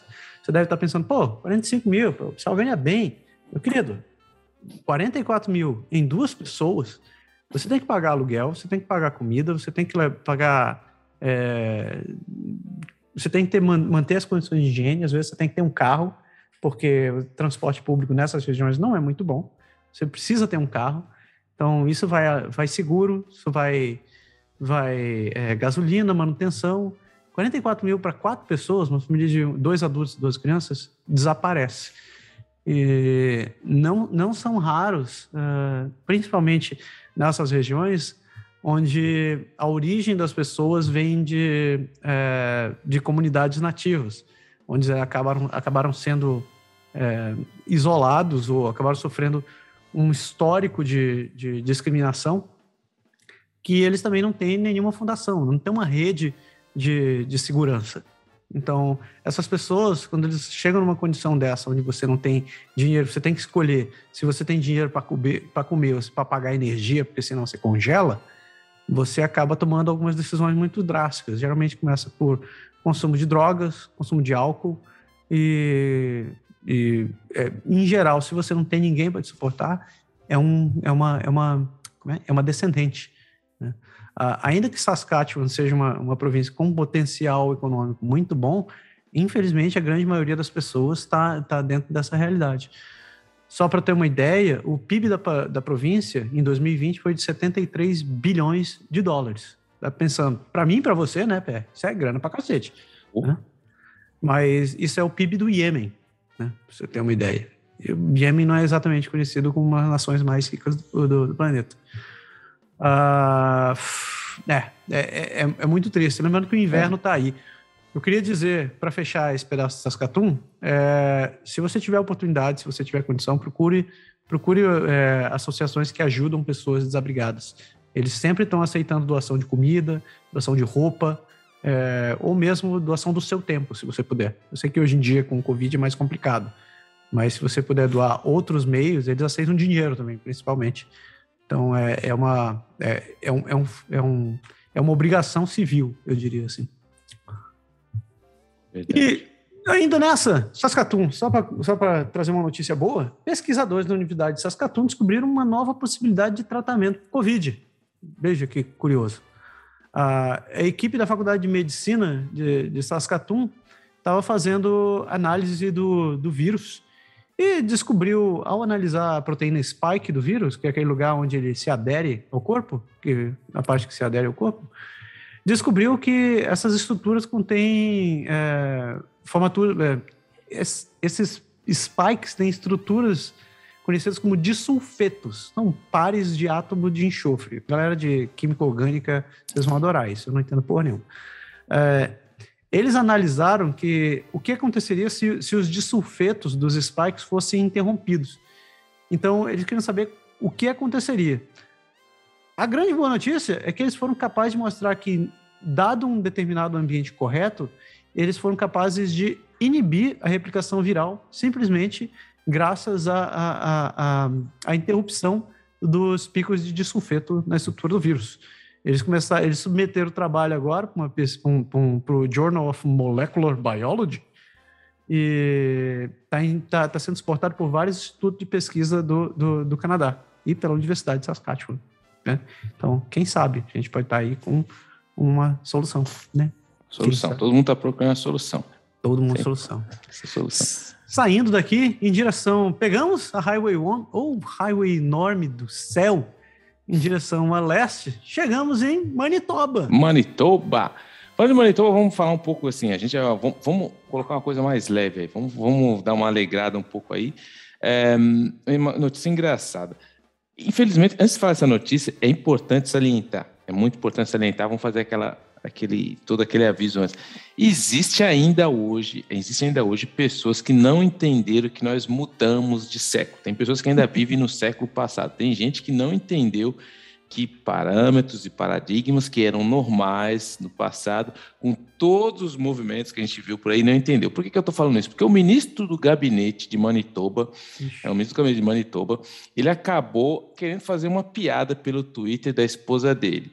Hum. Aí ele foi lá, fez uma esposa dele, tava, ela acabou depois de trabalhar 12 horas num turno no hospital, e todo mundo sabe que é, a gente, as pessoas da área de saúde estão sendo muito exigidas. São pessoas que é, elas têm trabalhado muito com a Covid, isso não é segredo para ninguém. Então, são pessoas que trabalham muito e merecem todo respeito. Então, o ministro lá, a esposa dele trabalhou 12 horas no hospital Meu e ela chegou, como todo mundo sabe, o inverno aqui fala inverno, a gente fala de neve, ela foi limpar a neve ali ah, assim que ela acabou o turno dela para poder ter acesso ao carro dela, enfim, fazer alguma coisa. E aí, o que que o, o ministro do gabinete ele acabou fazendo as manchetes nacionais por causa de um tweet que ele foi lá tirar uma foto da esposa dele limpando a neve, numa temperatura extremamente fria, depois de 12 horas trabalhando como profissional de saúde. E ela trabalha na linha de frente, então, ou seja, realmente ela trabalhou muito. Ele, não sei da onde, de novo, por isso que eu fiz aquele todo um adendo no começo de falar dessa notícia, porque nós não estamos mais vivendo no século passado. Ou seja, piadas que você ria, coisas que eram. Não, a gente tem que mudar a nossa mentalidade, a nossa maneira de ver o mundo. Ou seja, foi muito mal recebido, milhares de pessoas acabaram retweetando, as pessoas respondendo por sugerindo que ele foi insensível, que ele foi ignorante, enfim, vocês podem escolher os adjetivos. E o ponto justamente é esse que ele é um representante do, do governo, ele é um representante do povo. E ao contrário do que a gente vê no Brasil, a gente vê em países que a democracia são mais, é, são menos, são, não são tão levadas a sério, aqui no Canadá, ah, os representantes dos políticos eles são vistos como um exemplo. Você pode ter todo uma, um ponto de vista sobre como eles fazem, você pode ter toda uma opinião se você é de acordo ou não com a ideologia, isso é um outro assunto. Porém, eles são chamados a dar o exemplo. Então, coisas que talvez no Brasil, em outro país, seria visto como uma coisa normal. Ah, ele só tirou uma foto dando risada da esposa dele. Aqui foi muito mal recebido. É. Ele acabou sendo muito penalizado. E a gente tem visto isso em todas as províncias. Todos esses principalmente na época da eleição, pessoas que tentaram fazer algum tipo de piada, isso não é aceito. Ou seja, você pegar, de novo, a sua esposa você vai lá e faz uma foto achando que foi engraçado, ele reacabou entendendo que não foi não, tão engraçado assim. Aí teve que justificar, porque justamente aqui as pessoas vão cobrar do político. Então, o político tem que ter hum. uma decência, ou seja, o político tem que ter um comportamento digno, digno do cargo. Ele tem que dar o exemplo. E muitas vezes a gente vê aqui falando quando eles têm alguma derrapagem desse sentido, a primeira coisa que eles fazem é tentar justificar porque eles vão acabar pagando um preço bem caro por esse tipo de piada aqui colocando com bastante, bastante aspas. Lamentável, lamentável. Então, continuamos a Highway 1 e finalmente chegamos em Ontário. Estamos aqui quase em casa, né? Quase, quase, pé. Quase, quase perto, em casa. Tá perto. Olha só, é, essa daqui aconteceu em Kitchener, ali um pouco antes de chegar em Toronto. Cinco jovens de 14 e 17 anos estão enfrentando 22 acusações criminais após uma briga no mês passado no Kitchener Market, ali no centro da cidade. Quem já esteve em Kitchener sabe onde é o lugar. É um, um lugar bem frequentado. Quer dizer, é frequentado. É bem. Eu não consigo colocar essa coisa. Muita gente vai nesse lugar. E a situação foi o seguinte: os rapazes, né, essas, esses, esses indivíduos, no dia 16 de dezembro, assim, em torno das 11, eles se reuniram ali na área de, da Abbey Street e perto da King Street, em Kitchener, e estavam ali, juntos, né? Como você espera, uma galera se reunindo. Um pequeno grupo de 150 pessoas se reuniu ali e, numa dada altura, o pau começou a quebrar. Eu, eu vou colocar. Esse é o termo técnico para isso. O pau começou a quebrar. Literalmente porque tinha gente com martelo, facão, bastão e machados no meio dessa história. Você está no shopping center. Cara, eu na hora, quando eu li esse negócio, pensei, pô, Gangues de Nova York, tô assistindo filme de novo. Só que não é engraçado, na real. É, dois estavam feridos, acabaram tendo que ser levados para pelo hospital. Isso vai sair. Isso vai ter custo, né? Obviamente. Sem contar que o deslocamento da polícia também teve custo. Quem está meio perdido no, no, no, onde é Kitchener Waterloo? Waterloo fica ali a oeste de Toronto, uma cidade, uma região de 360 mil habitantes. É aquele triângulo que tem Kitchener, Waterloo e Guelph. E no começo, a cidade começou com um assentamento de menonitas, lá no início do século XIX. Faz tempo. Eles sempre foram uma, uma área rica é, na, em termos de indústria. Eles trabalhavam, tinha muita indústria têxtil, tinha muita indústria alimentícia. E só que com o final do século XX, uh, eles acabaram decaindo por, por terem sido levados, todas essas, essas produções terem sido levadas para lugares mais baratos. E os prefeitos da região tiveram a brilhante ideia de tentar transformar aquilo ali num outro setor. E transformaram aquilo ali no que hoje é conhecido como um polo de tecnologia em Ontário. Então lá você encontra empresas como Google, Shopify, BlackBerry, OpenText e dezenas de startups que estão por ali. Então a mudança foi recente e o povo ainda está se acostumando com isso daí. A diferença, ainda existe muita diferença social do pessoal. E tem um pequeno fator que, que não existe em muitas cidades do Canadá. Tem muito jovem naquele lugar, por causa da universidade. A galera vai para lá realmente para estudar e tal. Só que nem sempre as coisas saem como deveriam. É, o jovem que está ali não necessariamente é alguém com grandes condições de, financeiras. Então, e é, como é comum no Canadá, os filhos saem de casa, vão estudar em outros, em outros províncias, vão mudar em outras cidades. Então a galera foi para aquele lugar, foi estudar, e eles precisam fazer uns bicos de vez em quando para poder fazer um dinheirinho, né? A coisa não terminou muito bem nesse caso aqui. É, a polícia de Kitchener diz que isso não foi um caso isolado, que incidentes como esse são relatados com frequência e geralmente envolvem é, bebedeira e consumo de drogas. Eles não deram nada, eles não explicaram o que foram, por que tiveram 150 jovens reunidos nesse lugar para começar esse negócio. Ainda estão em investigação. Eu adoro a polícia do Canadá, porque eles sempre dizem que estão em investigação. Investigação. Mas é, foi, foi meio tenso esse negócio. Você era, você era transgressor assim quando você era jovem também, Pé? Não, não, não. não. Eu, eu, era um jovem que gostava de ir para a biblioteca, eu era um jovem que lia, que dirigia. Não, mentira. não, eu, eu, eu, era muito, muito tranquilo, não. Mas depois que eu entrei na polícia, que eu fui é, militar, trabalhei no bombeiro durante algum tempo, mas, é, enfim, isso é uma outra história, a gente pode falar depois, mas só para dar um exemplo, até hoje, eu, quando converso com meus amigos da época, eu me pergunto como que a polícia me aceitou. Eu não entendo como a polícia deixou eu entrar na polícia. Mas, enfim, isso é um outro, um outro assunto. ai, ai. O que, que tem de Bom, seguinte? Ontário, é, de novo, eu sou da área financeira, pegar uma, uma, informação aqui interessante, Ontário. Investidores dizem que milhões estão desaparecidos e o empresário não pode ser encontrado. Bom, Mas, hein? vamos lá. A gente sempre vê. E o mais interessante de trabalhar na área financeira, na área de compliance em fraude, é que eu trabalho há 20 anos nisso, eu já vi todos esses tipos de fraude acontecer no passado, conheço como foi a origem de tudo isso e até hoje isso acontece. Por quê? Vamos lá como um suposto esquema de Ponzi. O Ponzi é o termo tecnicamente utilizado que a gente chama de pirâmide, ou seja, para você ter uma pirâmide, você tem que, para manter aquela estrutura, você tem que estar sempre pessoas chegando na base para poder estar tá pagando quem está na ponta da pirâmide, ou seja, é aquele, aquela coisa que acaba todo mundo achando que vai ganhar dinheiro, mas ninguém vai ganhar. Então esse esquema se desenrolou e foi se desenvolvido os advogados, investidores e figuras sombrias aí todas estavam nesse esquema de Ponzi e está todo mundo procurando o famoso Mark Cohen, que é o cara que começou todo esse esquema. Mark Cohen, que ele já trabalhou anteriormente na indústria de aluguel de carros, tudo a ver, trabalhou na indústria de aluguel de carros no aeroporto internacional de Pearson em Toronto e agora está hum. fazendo esquema de Ponzi.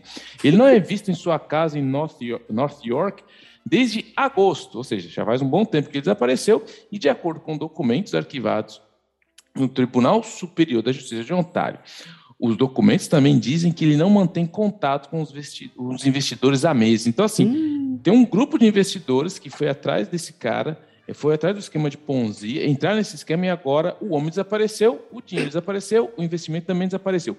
O que eu quero deixar aqui muito claro para vocês aqui do Canadá? Espero que não seja novidade para ninguém, mas eu tenho visto muito de pessoas da, que, que, são conhecidos meus que vêm falar comigo: opa, pé, escuta, área financeira, um fulano aqui, um brasileiro, me ofereceu isso aqui. Tem muita gente oferecendo que faz investimento em bolsa, tem gente que fala que já ganhou muito dinheiro, tem gente que vai, vai fazer seu dinheiro dobrar. A regra é simples. Todo investimento que é oferecido, que vai além do maior investimento que você consegue ter dentro de um banco, realmente é uma furada. O cara que fala, não, eu vou te dar. Se a gente sabe que no Canadá você vai ter um investimento ali é, uma maneira bem tranquila de 2, 3, 4, 5%. Se o cara chegar e falar que vai ter um investimento de 10, 12, você tem que desconfiar. E por experiência, por experiência, quando eu vejo casos de fraude desse caso, como eu já vi de brasileiros que vieram falar para mim que já perderam pessoas que eu conheço, que perderam 20 mil, 30 mil. Ah, eu fui investir com um brasileiro, ele falou que era assim.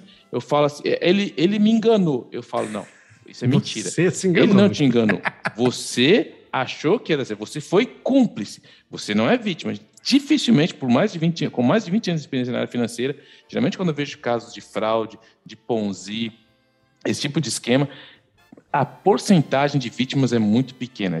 É muito pequena, porque a grande maioria ela vai lá, vai abrir o olho. Se tivesse dado certo, estava todo mundo contente. Mas como deu errado, Aí a primeira coisa, eu fui vítima, ele me enganou. Então, muito cuidado com tudo.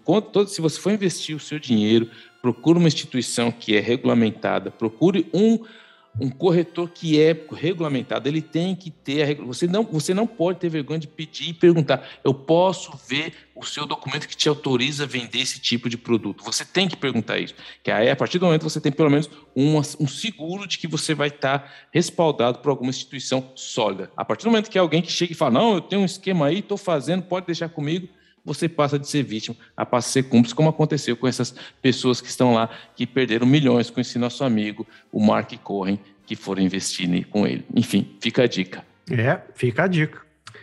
Continuamos saindo em direção a leste, pegamos a 401, atravessamos, passamos por Kingston, passamos por Cornwall e chegamos na, na chegamos na sua cidade, meu querido. Belle Provence. La Belle Provence. Olha só, eu acredito que essa você viu, né?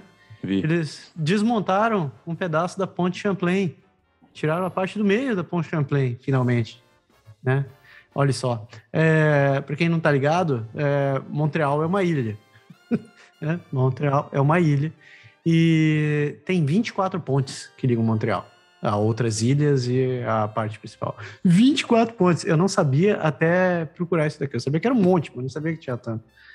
E a Ponte Champlain, ela é, é uma delas. Ela foi construída originalmente em 62 e antigamente ela era chamada de Ponte da Ilha das Freiras, ou La Ponte de... Ih, rapaz, falhou Freira. Dessar. Dessar. Ilha Dessar. Ilha Dessar. Mas eles resolveram renomear a ponte para Pont Champlain em homenagem a Samuel de Champlain, né? Uh, até, eu não sabia dessa, até 90, 1990, tinha pedágio pra você pegar aquela ponte. Você tinha que pagar o equivalente a 25 centavos para poder passar aquilo ali. E, mas quando a, a Jacques Champlain Bridge Incorporated, isso é um nome bonito, né? Eles adquiriram o dinheiro da ponte e eles acabaram com, com o pedágio. Mas eles, eles acreditam que é, durante o tempo de operação, eles faturaram em torno de 35 milhões por, só em pedágio da galera. É, fato seguinte, acabaram construindo uma nova ponte ali para substituir essa daí, e ela perdeu a utilidade mesmo, porque ponte que fica parada ainda dá manutenção, né? E a brincadeira para desmontar a ponte vai custar 400 milhões de dólares. Para desmontar uma ponte. Desmontar a ponte. É, o, eles acreditam, eles já concluíram 50% do desmantelamento do negócio e devem concluir oficialmente tudo até janeiro de 2024. Né? 43 meses para desmontar uma ponte. Todo o metal que eles estão tirando dali, a ponte, se você não passou por lá, sinto muito, você não vai ver mais, ela era toda de metal. E eles, é, a, a companhia resolveu fazer um, um concurso e vai doar o, o metal para para a como é que chama isso aqui? É, artistas. Nossa, faltou a palavra, desculpe. É, vai doar para artistas e selecionou artistas para é, produzirem obras que vão eternizar a Ponte Champlain. Eu estou curioso para ver qual é que qual é que vai ser. Foram 2.200 toneladas de ferro. Então dá bastante alguma coisa, eu acho. É, eles estão fazendo mais ou menos a mesma coisa que fizeram com o Muro de Berlim, né? Porque quando desmantelaram o Muro de Berlim, eles mandaram para alguns lugares e tal, que foi feito como arte, agora estão fazendo isso também com a, mais ou menos a mesma ideia com a antiga ponte Champlain. Peguei é. muito essa ponte. Peguei. Você é perto de onde você morava, não? É, é pertinho. Olha só, você viu essa parte. É, eu vou passar nessa rápida, porque eu acho que não tem muito o que dizer, só para dizer que, novamente, tiveram manifestações contra a utilização de máscaras em Montreal no, no último dia 8. O pessoal foi para a rua dizer quero minha, quero minha, é, quero minha liberdade. liberdade. É, não contra o passaporte nazista, legou zero e coisa parecida. Coisa parecida. Só para constar, até o último sábado tinham 245 pacientes em terapia intensiva no, no na cidade de Montreal, tá? Só para constar, você que foi ali para a rua, um abraço para você.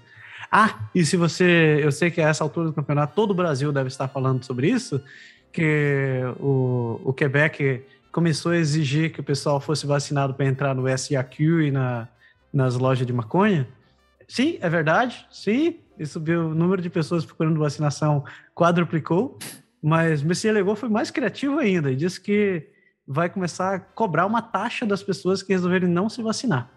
Até postei no Twitter essa semana que ele deveria cobrar o equivalente a um dia de, de hospitalização, ou vários dias de hospitalização, para começar. Um dia de hospitalização pode custar entre 5 mil e 10 mil dólares, viu? Pessoas. Um abraço.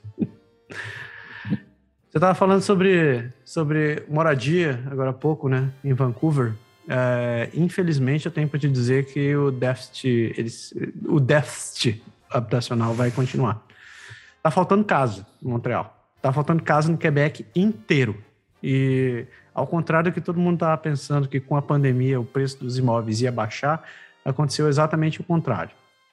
O imóvel começou a disparar, muita gente é, acabou aproveitando a oportunidade, porque ficou em casa, notou que precisava de um lugar para morar, ou precisava de um lugar maior para morar, viu alguma grana sendo economizada, porque não estava gastando com transporte, não ia gastar com viagem, não ia gastar com com turismo, nem canto nenhum, e resolveu investir em imóvel.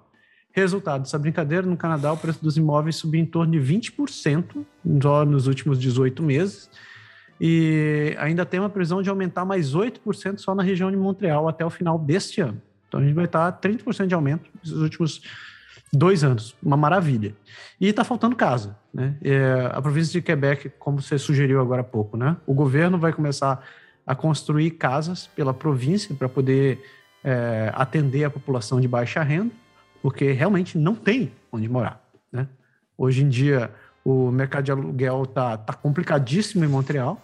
Ah, o relatório da comunidade metropolitana de Montreal divulgou que a oferta de moradias em Montreal tá, despencou.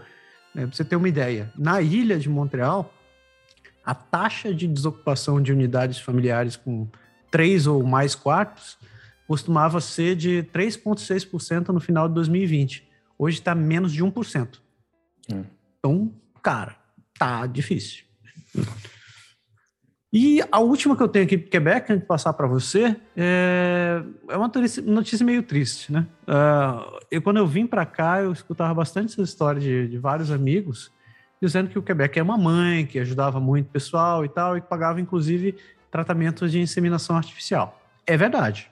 Conheço algumas pessoas que passaram por tratamento de fertilização e tudo foi tudo financiado pelo governo. Mas o troço está caindo, tá, infelizmente esse programa está tá quase desaparecendo. Uh, o governo do, do CAC colocou a fertilização de vidro de volta no esquema de cobertura pública no último 15 de novembro, depois de seis anos que tinha sido interrompido, é, que, tinha, que, que o último programa tinha sido interrompido. Mas tem um problema. O sucesso desse programa só funciona porque existem clínicas privadas que, que é, fazem o tratamento das pessoas.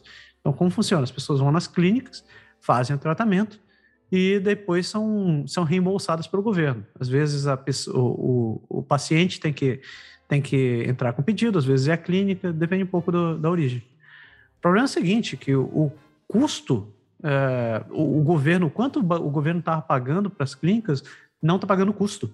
Então, em geral, uh, tomando como média, uma, uma sessão de fertilização custa em torno de 7.600 dólares, isso incluído material, equipamento, aluguel, eletricidade, mão de obra, então os custos totais, né? O, o governo julga que o preço correto é, deveria ser não mais de 3.900 dólares. Então, quase metade disso daí. Resultado dessa história: tem muita clínica que fez tratamento, né, que fez tratamento para pessoas, pediu o ressarcimento para o governo, o governo mandou isso daí e eles disseram: cara, você não paga meus custos. Então, em muitos casos, as clínicas foram obrigadas a fechar. É, então, algumas, é, várias estão parando de atender, de, parando de atender, dizendo que ó, não tem como te atender, não tem como fazer esse tratamento. E o que antigamente é, era, um, era um, um programa de sucesso, hoje está se tornando praticamente inviável, que infelizmente várias pessoas que não podem engravidar, que recorrem a esse tratamento, é, ou vão, vão ficar numa fila de espera que você sabe que nem sempre é possível você esperar tanto tempo, né, para poder, poder ficar, é, para você engravidar, né, isso é uma realidade do, do, do organismo da mulher também, e, e às vezes, né, talvez nem venham a conseguir vagas. Né? A gente sabe que dependendo da região onde você mora no Quebec, pode não ter uma clínica. Você precisa ir para. Você mora lá no, no, norte do Quebec, você precisa ir para uma cidade maior só para poder fazer esse, esse negócio. Chega lá, talvez a clínica não esteja atendendo. Então, é, é, é, um, é, uma, triste, é uma triste mudança nesses últimos 14 anos que eu estou aqui. Eu... É.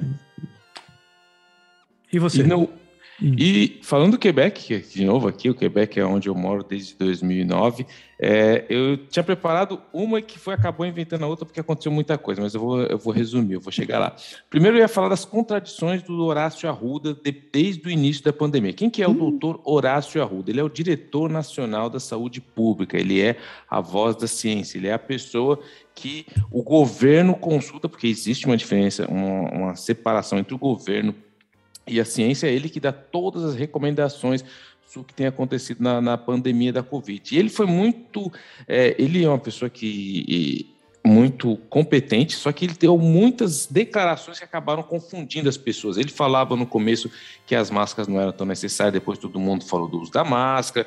Ele teve agora na, na questão da terceira dose, todo mundo, todas as outras províncias estavam acelerando a terceira dose. Antes de chegar ao Omicron, ele falou que não era necessário, mas enfim, ele fez muita coisa boa, ele, ele realmente foi a, o rosto da ciência durante todos esses 24, 20 e poucos meses, 22 meses de pandemia, mas ele começou no final ali, acabando dando algumas declarações. Então, assim, as contradições que ele acabou saindo da boca do doutor Arruda acabou é, gerando uma, uma descrença da população. Então, a gente viu que os gráficos iam, a, a tendência de adesão das pessoas foram diminuindo no, na pandemia. Todo mundo também já não aguenta mais, todo mundo está de saco cheio, e é nessa hora que você segura é, o quê? No que tem de ciência. Quando a ciência começa a dar é, sinais de que não está tanto na ciência assim, as pessoas começaram a se questionar. Para dar um exemplo bem concreto, no Quebec foi a única província que declarou o toque de recolher.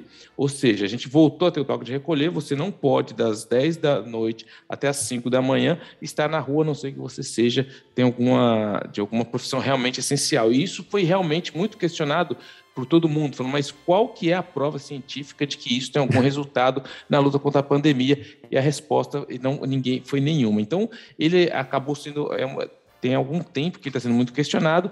E na segunda-feira à noite, para surpresa de todo mundo, é, ele anunciou a demissão dele. Doutor Arruda, é, ele acabou anunciando a demissão dele à noite. Todo mundo foi um choque. Mundo falou, nossa, mas. Porque algumas semanas antes ele deu uma conferência para a imprensa do lado do primeiro-ministro Legou e, o, e a pergunta foi feita. O repórter perguntou: o doutor Arruda ainda é o homem da situação? O Legou disse, claro, é ele. E aí, na segunda, ele vem e pede a demissão. E todo mundo ficou assim, nossa, mas como assim? Tal, estava indo tão bem, aí como vai fazer? E isso tem um lado positivo e um lado negativo, porque a, a, o Legou, que é da CA, que estava tentando já, ele estava sofrendo muita pressão sobre isso, e a gente sabe, como futebol, como aqui no rock, quem acaba... A, a, o público, a opinião pública precisa de alguém para culpar. Então, a, pergunta seria quem? Parece que foi acabou sendo muito viável, porque ele, re, ele entregou a carta de demissão, ele não ele pediu demissão, ele colocou o cargo dele à disposição do primeiro-ministro, o legou, que poderia ter falado, não, não, está tudo certo, você pode continuar, mas o estranho foi que o Legou aceitou muito rápido a demissão dele. Não, tudo bem, você quer ir, pode sair. Você quer ir? Ô, oh, beleza? Tipo assim, você resolve um monte de problema para mim. E para tentar cobrir um pouco, para tentar tirar um pouco, porque foi um grande golpe para o governo perder a, a, o rosto, a voz da ciência dessa pandemia. O Legou acabou, isso na segunda, o Arruda pede para sair fora. Na terça de manhã, o Legou ele fala, vou dar uma conferência de pressa, vou anunciar, falar da saída do Arruda, e ele anuncia a contribuição Santé, a contribuição da saúde dele, que é, na verdade, a taxa que ele quer impor aos, não, aos, não, os que não se vacinaram. Porque uhum. no Quebec, o que tem se dito é que 10% das pessoas que não estão vacinadas estão ocupando 50% dos leitos da, no, nos hospitais. Então, precisa achar uma maneira de forçar, de alguma maneira, essas pessoas a se vacinar. Tem duas opções. Ou você implanta uma, uma introduz a vacinação obrigatória, ou você coloca cobrando uma taxa para isso. Então ele acha que vai ter que ser cobrado uma taxa para as pessoas. Só que essa taxa é que está o ponto. Ele anuncia, por que todo mundo acha que foi uma maneira meio de desviar o foco da atenção? Porque as perguntas foram feitas. Mas qual vai ser essa modalidade? Não, não tem modalidade ainda. Ah, tá, mas você acha que isso vai passar os testes dos tribunais? Porque a gente sabe que existe a Carta de Direitos e Liberdade do Canadá que, uhum. dá, que, que ela protege todo mundo de, de ter acesso à saúde. Aí falou, não, isso aí a gente está vendo de maneira jurídica. Aí também foi perguntado, mas isso é uma medida de saúde pública ou só uma vingança? Porque se for só para forçar alguém a vacinar, você tem que ter a questão ética, tem a questão legal. Então, ou seja,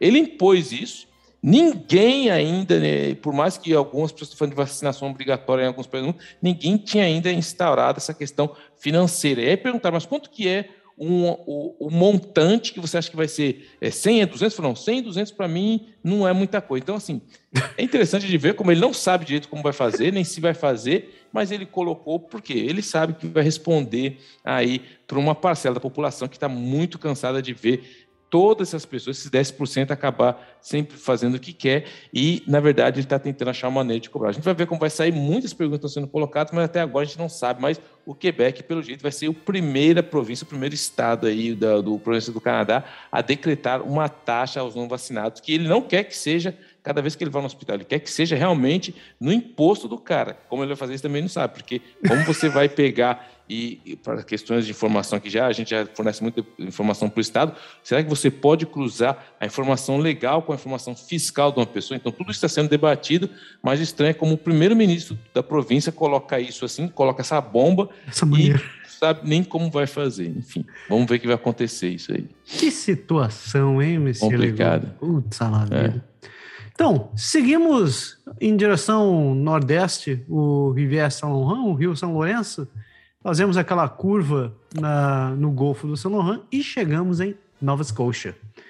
Nova Scotia, lugar maravilhoso que eu estou em vontade de conhecer. Está na minha lista. Era para ter acontecido esses anos, mas não deu certo ainda. Olha só. ah, todo mundo sabe que a história da, da Omicron tá, tá atacando o país inteiro. Então, explosões de casos por todo o país, e, e hospitais ficando cheios, etc, etc, etc. Nova Escócia não é muito diferente. E, ao- infelizmente, apesar de que eh, as províncias do, do Atlântico tinham sido um exemplo durante ah, ah, as, últimos, as últimas explosões de, de, de- de casos aqui no Canadá, onde eles conseguiram manter um nível zero de, de infecção, inclusive decretando fechamento de fronteira, etc., eles não tiveram tanta, tanta sorte desta vez. E os números de casos estão subindo em Nova Scotia também. A questão é a seguinte: o premier de Nova Scotia, o Higgs, ele resolveu seguir os exemplos de New Brunswick, né? E sugeriu que todo mundo que se sentir doente ou que apresentasse sintomas, que deveria ficar em casa, não deveria ir trabalhar, deveria ficar ali. Ainda que seja um bom conselho e que seja um tanto quanto a- até coere- coerente, dependendo do- da questão, a recomendação do, do, do Premier não faz muito sentido para quem mora em Nova Escócia, porque, diferente de New Brunswick, ele, quem trabalha em Nova Escócia não pode perder um dia de trabalho, porque não existe licença doença remunerada na província de Nova, Nova Escócia. Conclusão dessa história, né? O, o projeto da reforma foi submetido pelo líder do Partido Verde, o David Kuhn, em novembro de 2021. A alteração da lei está rolando e tal, ainda estão tentando discutir isso daí, mas ainda está empatado.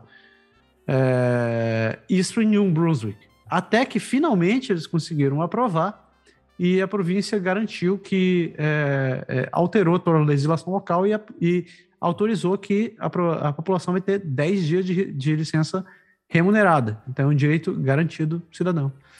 Já em Nova Scotia, né, o, o premier do Partido Conservador, Tim Huston, ele anunciou o relanceamento da licença médica remunerada.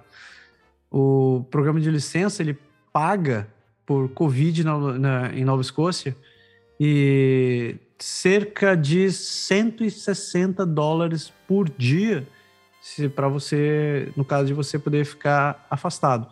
Isso por um período de 15 semanas ah, até 640 dólares. As, ah, as empresas ainda são elegíveis eh, desde que continuem a pagar os funcionários eh, e, inclusive, isso pode ser estendido a, a- a- ao pacote de férias. Os números dizem que o programa foi, foi, eh, foi usado inicial, o- esse programa foi usado inicialmente de maio a julho do ano passado e custou cerca de 600 mil dólares para os cofres da província. Eh, e que aproximadamente 4 mil dias de doença foram cobertos por todo mundo. Ah, é interessante que são duas províncias estão coladas ali, né, cara? Que, bom, O- Ontário e Quebec também estão coladas. e, enfim, o que, que eu tô falando? Ah. E para fechar esse nosso rodo pelo país, tem uma, uma notícia curiosa. É, eu- mais um lugar para entrar na minha lista. É, Washington Black, você já ouviu falar desse livro? Não.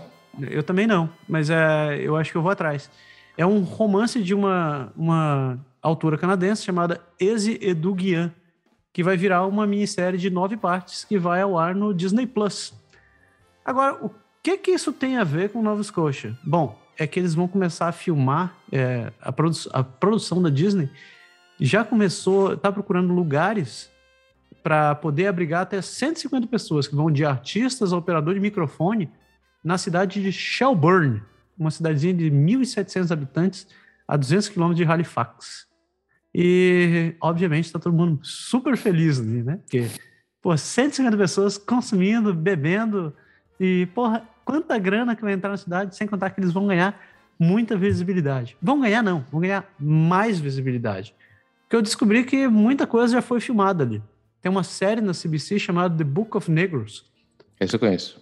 Cara, uma série animal, fantástica, genial, que conta, conta a história da, da do período de escravidão na, na, América do Norte e como o Canadá acabou é, recebendo várias pessoas que é, passaram pelo. Como é que ele chamava aquilo? De Underground Railroad. Underwater Road, Railroad, é. né? Underground Railroad. que na foram... verdade não era underground, né? Na verdade era, era da superfície. era da superfície. Era só o nome mesmo. É. Mas é, é, muito massa. Assim, a série é muito bem feita, a situação não é nada massa. É, porque o pessoal veio para o Canadá pensando, pô, vou me salvar e tal. Cara, chegaram em Nova Scotia, passaram frio desgraçado. E, enfim, minha sugestão, não é minha sugestão no programa de hoje, mas assistam ou leiam um livro se vocês tiverem oportunidade. Uh, o pessoal já, da Disney já teve na cidade é, em maio, é, no ano passado, maio não, eles estiveram lá no ano passado, e eles estão procurando é, lugares para filmar entre março e maio deste ano. E como eles disseram, vão ser 150 pessoas que vão estar por lá. E que devem ficar por algum pelo período que eles fossem que eles forem filmar tudo. Né? Como eu disse, são nove partes. Sabe o que é interessante do, da, de Nova Scotia? E essa aqui eu sugiro as pessoas virem. O lugar já foi usado para filmar vários filmes muito massa, filmes e seriados muito interessantes. Né? Washington Black, por sinal, Washington Black conta a história do George Washington Black, que ele era Na verdade, ele vivia em Barbados e foi morar no Ártico canadense, né? Depois, então, eu tô, tô muito curioso para ver essa história. Ah, então, eu estava falando Nova Escócia. Nova Escócia é procurado, muito procurado, por causa do, do cenário natural que eles têm por lá. Então, eles são cercados por lagos, oceanos, rios, montanhas, florestas e uma cacetada de coisas maravilhosas por ali. Então, alguns filmes que foram filmados lá, é The Lighthouse, que saiu recentemente, a série Outlander, que conta a história da menina que falta um tempo lá, dei spoiler, mas antes. Um, o livro do Stephen, King, do Stephen King, The Mist, o filme do Brad Pitt, aquele World War Z, também foi filmado por ali.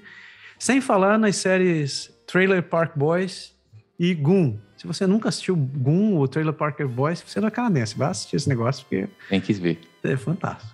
É isso E assim a gente fecha nosso grande rodo, foi grande mesmo, nosso grande rodo pelo país.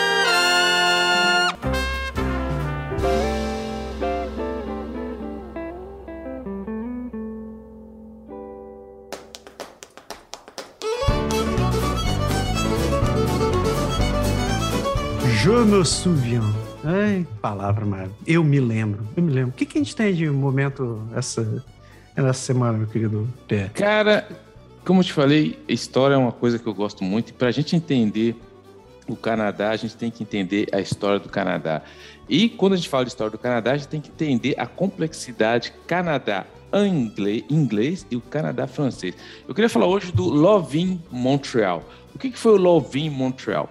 Tudo começa depois do fracasso do Acordo Lago Mead. Eu não vou entrar em muitos detalhes aqui para não ficar pesado, mas o Acordo Lago Mead foi é, mais uma tentativa, porque para quem não sabe, até hoje o Quebec é a única província que não assinou a Constituição. Ele, ele se nega a assinar a Constituição, teve várias tentativas de colocar, fazer isso, e não funcionou. E no acordo Lago Mead aconteceu o que eles chamam a Noite das Facas Longas, que é quando o Quebec fala que foi traído, eles fazem uma referência ao que aconteceu lá no, na, no, na época do nazismo. Então eles utilizam essa a Noite das Facas Longas. Mas esse é um assunto que a gente pode falar depois.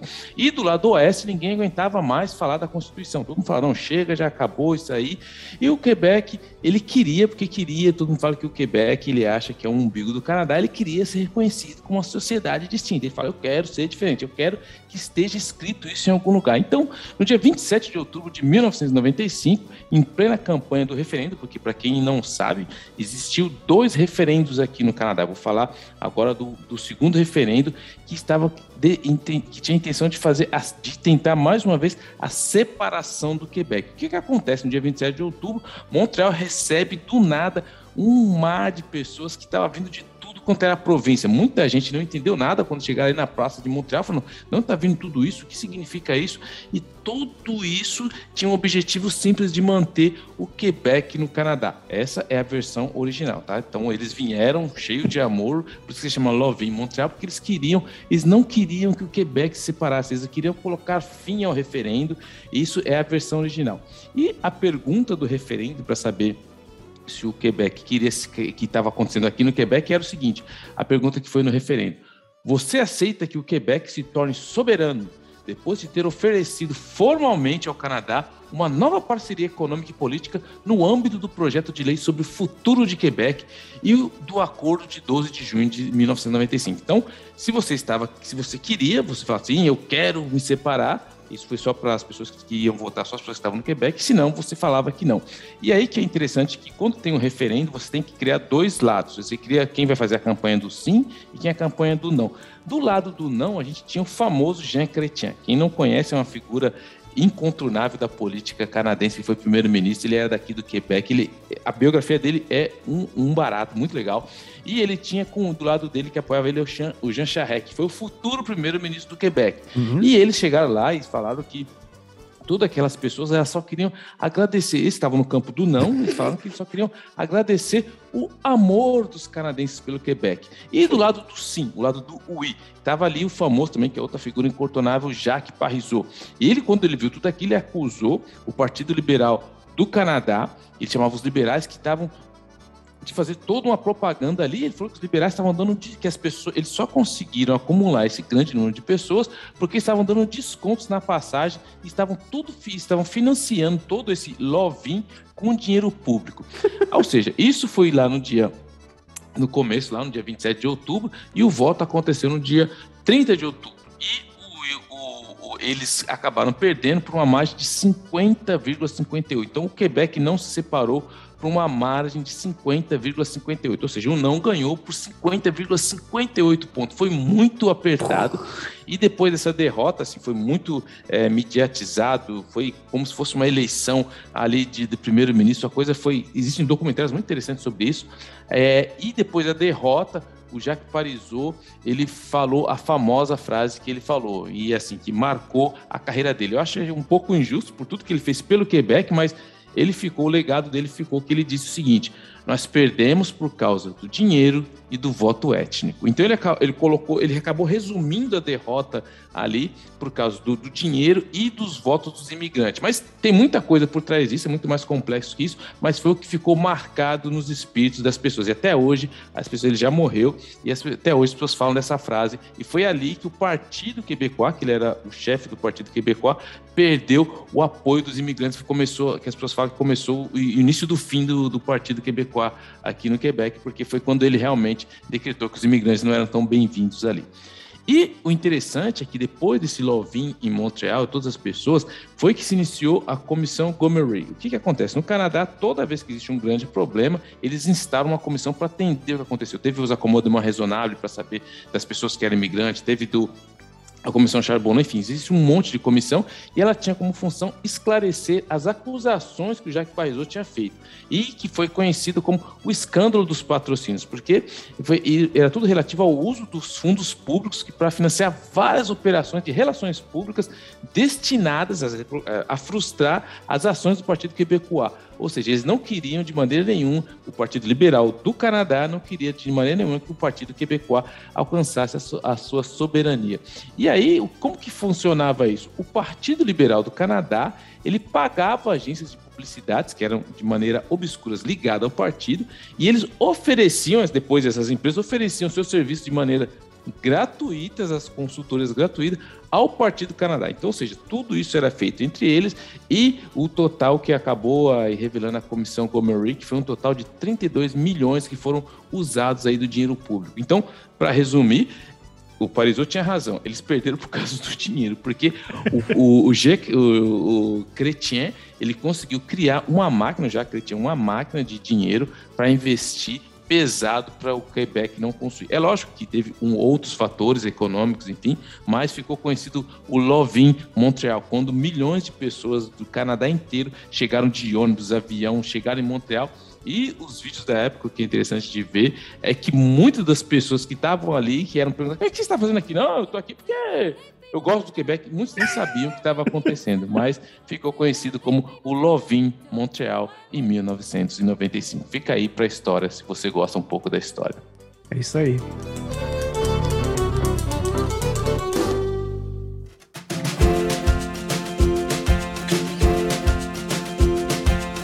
Então, dicas, eventos, atividades e dicas culturais, que é um nome extremamente genérico que a gente tem esse bloco ainda.